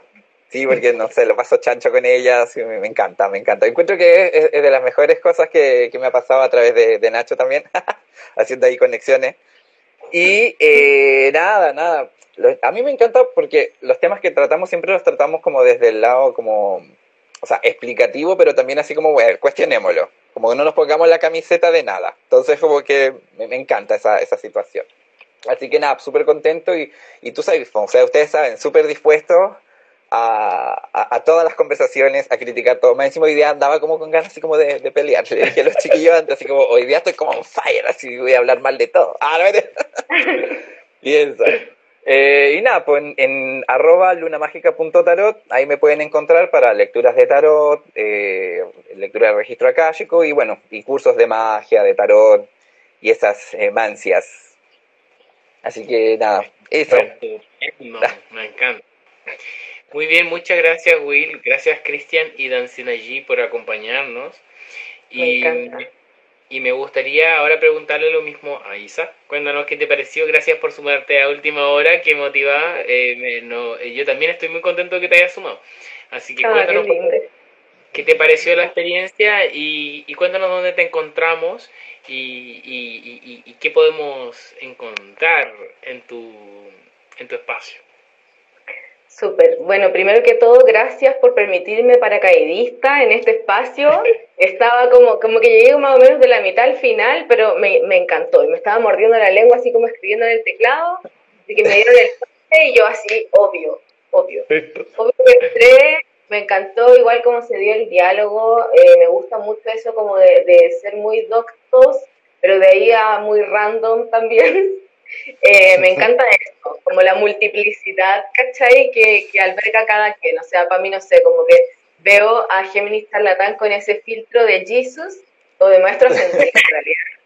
Y como que hablando muy como desde la sabiduría, tratando como de aterrizar un poco la conversación, pero también dando sus apreciaciones personales. Para mí igual ha sido un súper hallazgo encontrarles. Y en eso eh, les incluyo y extiendo también ese saludo a Gabo, Gabo creo que se llama, de Mugrerío. Y para mí es Mugrerío Pachamema. No, me encanta, me encanta ella, como que siento que, que es súper lúcida, ¿cachai? Muy creativa y le amo. Em, y bueno, eh, no me van a encontrar eh, porque me arranco en la ley. Ah, en, en Aymar pueden encontrar mi trabajo como paisana. Estoy compartiendo ahí acompañamientos respetuosos eh, para todos desde el tarot como herramienta y desde el péndulo hebreo también como terapia que llevo a cabo junto a mis compañeros de Audium, que él es terapeuta y tiene un registro en el salón y todo, muy, muy, responsablemente también desde ahí. Y eso, pues, muchas gracias por generar estos espacios, en realidad me encanta. Estupendo, muchas gracias por acompañar. Recordar que, muchas gracias, sí. o, a mí no me llegó también, arroba a Ritual, em, para los que no escucharon. Y que, quiero aprovechar de leer un poco lo que nos comentó la gente ahora que se está yendo, que nos dicen. Eh, la Renata dice, em, hagan esto siempre por favor, me encantó. La Libertad Gala dice gracias a todos. La Nata dice me encantó. la Gala dice hermoso escucharles y me dejan pensando mucho. Audium, que ahí la estaba mencionando Isa, su compañero. Dice, gracias por el espacio, súper entrete. La Nata dice, gente bacán conectada, siguiéndolos a todos, al tiro. Yeah. follow a todos. Y mira, la Nata, cacha, es poeta, eh, es multilingüe y poeta. Dice, ustedes fueron música para mis oídos hoy. Gracias. La Nata Herrera dice, se ve muy bueno el filtro. Yo, en algún momento le dije a este le dije, si queréis no mostrar la cara nunca más, pero búscame el mejor filtro, búscame la mejor antifaz, porque si no te charcha. Ahora yo no muero que se divine. Sí, no, ahora estoy... Voy a hacer el, el Géminis como de, Cuéntanos tus palabras finales por Géminis. No, eso, muchas gracias por, el, por, por haber aceptado la invitación, por participar y por eh, darle esta conversación y esta como esta reflexión, porque igual es bacán y así uno va, va avanzando también. Pues todo, todo lo que uno, lo que otros van, diciendo, uno lo recibe y así sucesivamente va fluyendo el ritmo, aplicamos el ritmo para que eh, las cosas vayan eh, entendiéndose y en ese sentido bacán. Pues, y ojalá que la gente lo haya pasado súper bien y que los que nos escuchen más adelante también lo pasen tan bien como nosotros lo pasamos ahora. Así que, y saben también, pues, eh, a Ignacio lo pueden encontrar en Tarot Espiral, en, Instagram. Eh, a mí me pueden encontrar en Gemini Charlatán en Instagram y también este podcast lo pueden encontrar en arroba mercurio mitomano y también saludo a, la, a nuestros oficiadores que es arroba mugrerío y arroba tienda recoge plástico. Así que para que también vayan y sigan a los eh, a, nuestro eh, auspiciador. Sí, ahora se nos suma también, no como auspiciador, sino como amigo, arroba Pachamema, que es la gama de la tío, que está haciendo unos memes más entretenidos que la mierda, así que síganla, está súper chistoso, arroba Pachamema. Y mm, claro, eh, yo voy a estar haciendo unos talleres, de hecho en julio voy a estar haciendo un taller de poesía y magia devocional, es un taller creativo para aprender a escribir oraciones, mantras eh, para que me lo revisen en arroba tarot espiral. Si necesitan sus tiradas de tarot también. Y recuerden que como Mercurio Mitómano estrenamos nuestro Patreon y estamos tirando información, lecciones, eh, estamos generando instancias para que nos pregunten, horóscopos, así que los dejamos a todos invitados y qué rico que nos acompañaron. Muchas gracias Will, muchas gracias Bell, muchas gracias eh, Géminis eh, hoy día por acompañarnos. Ha sido una experiencia muy linda. No y ya, pues, eso. Les quiero mucho y, y esto nos vemos. Esto ha sido Mercurio. Mercurio Mitómano. Tu, tu, tu, tu.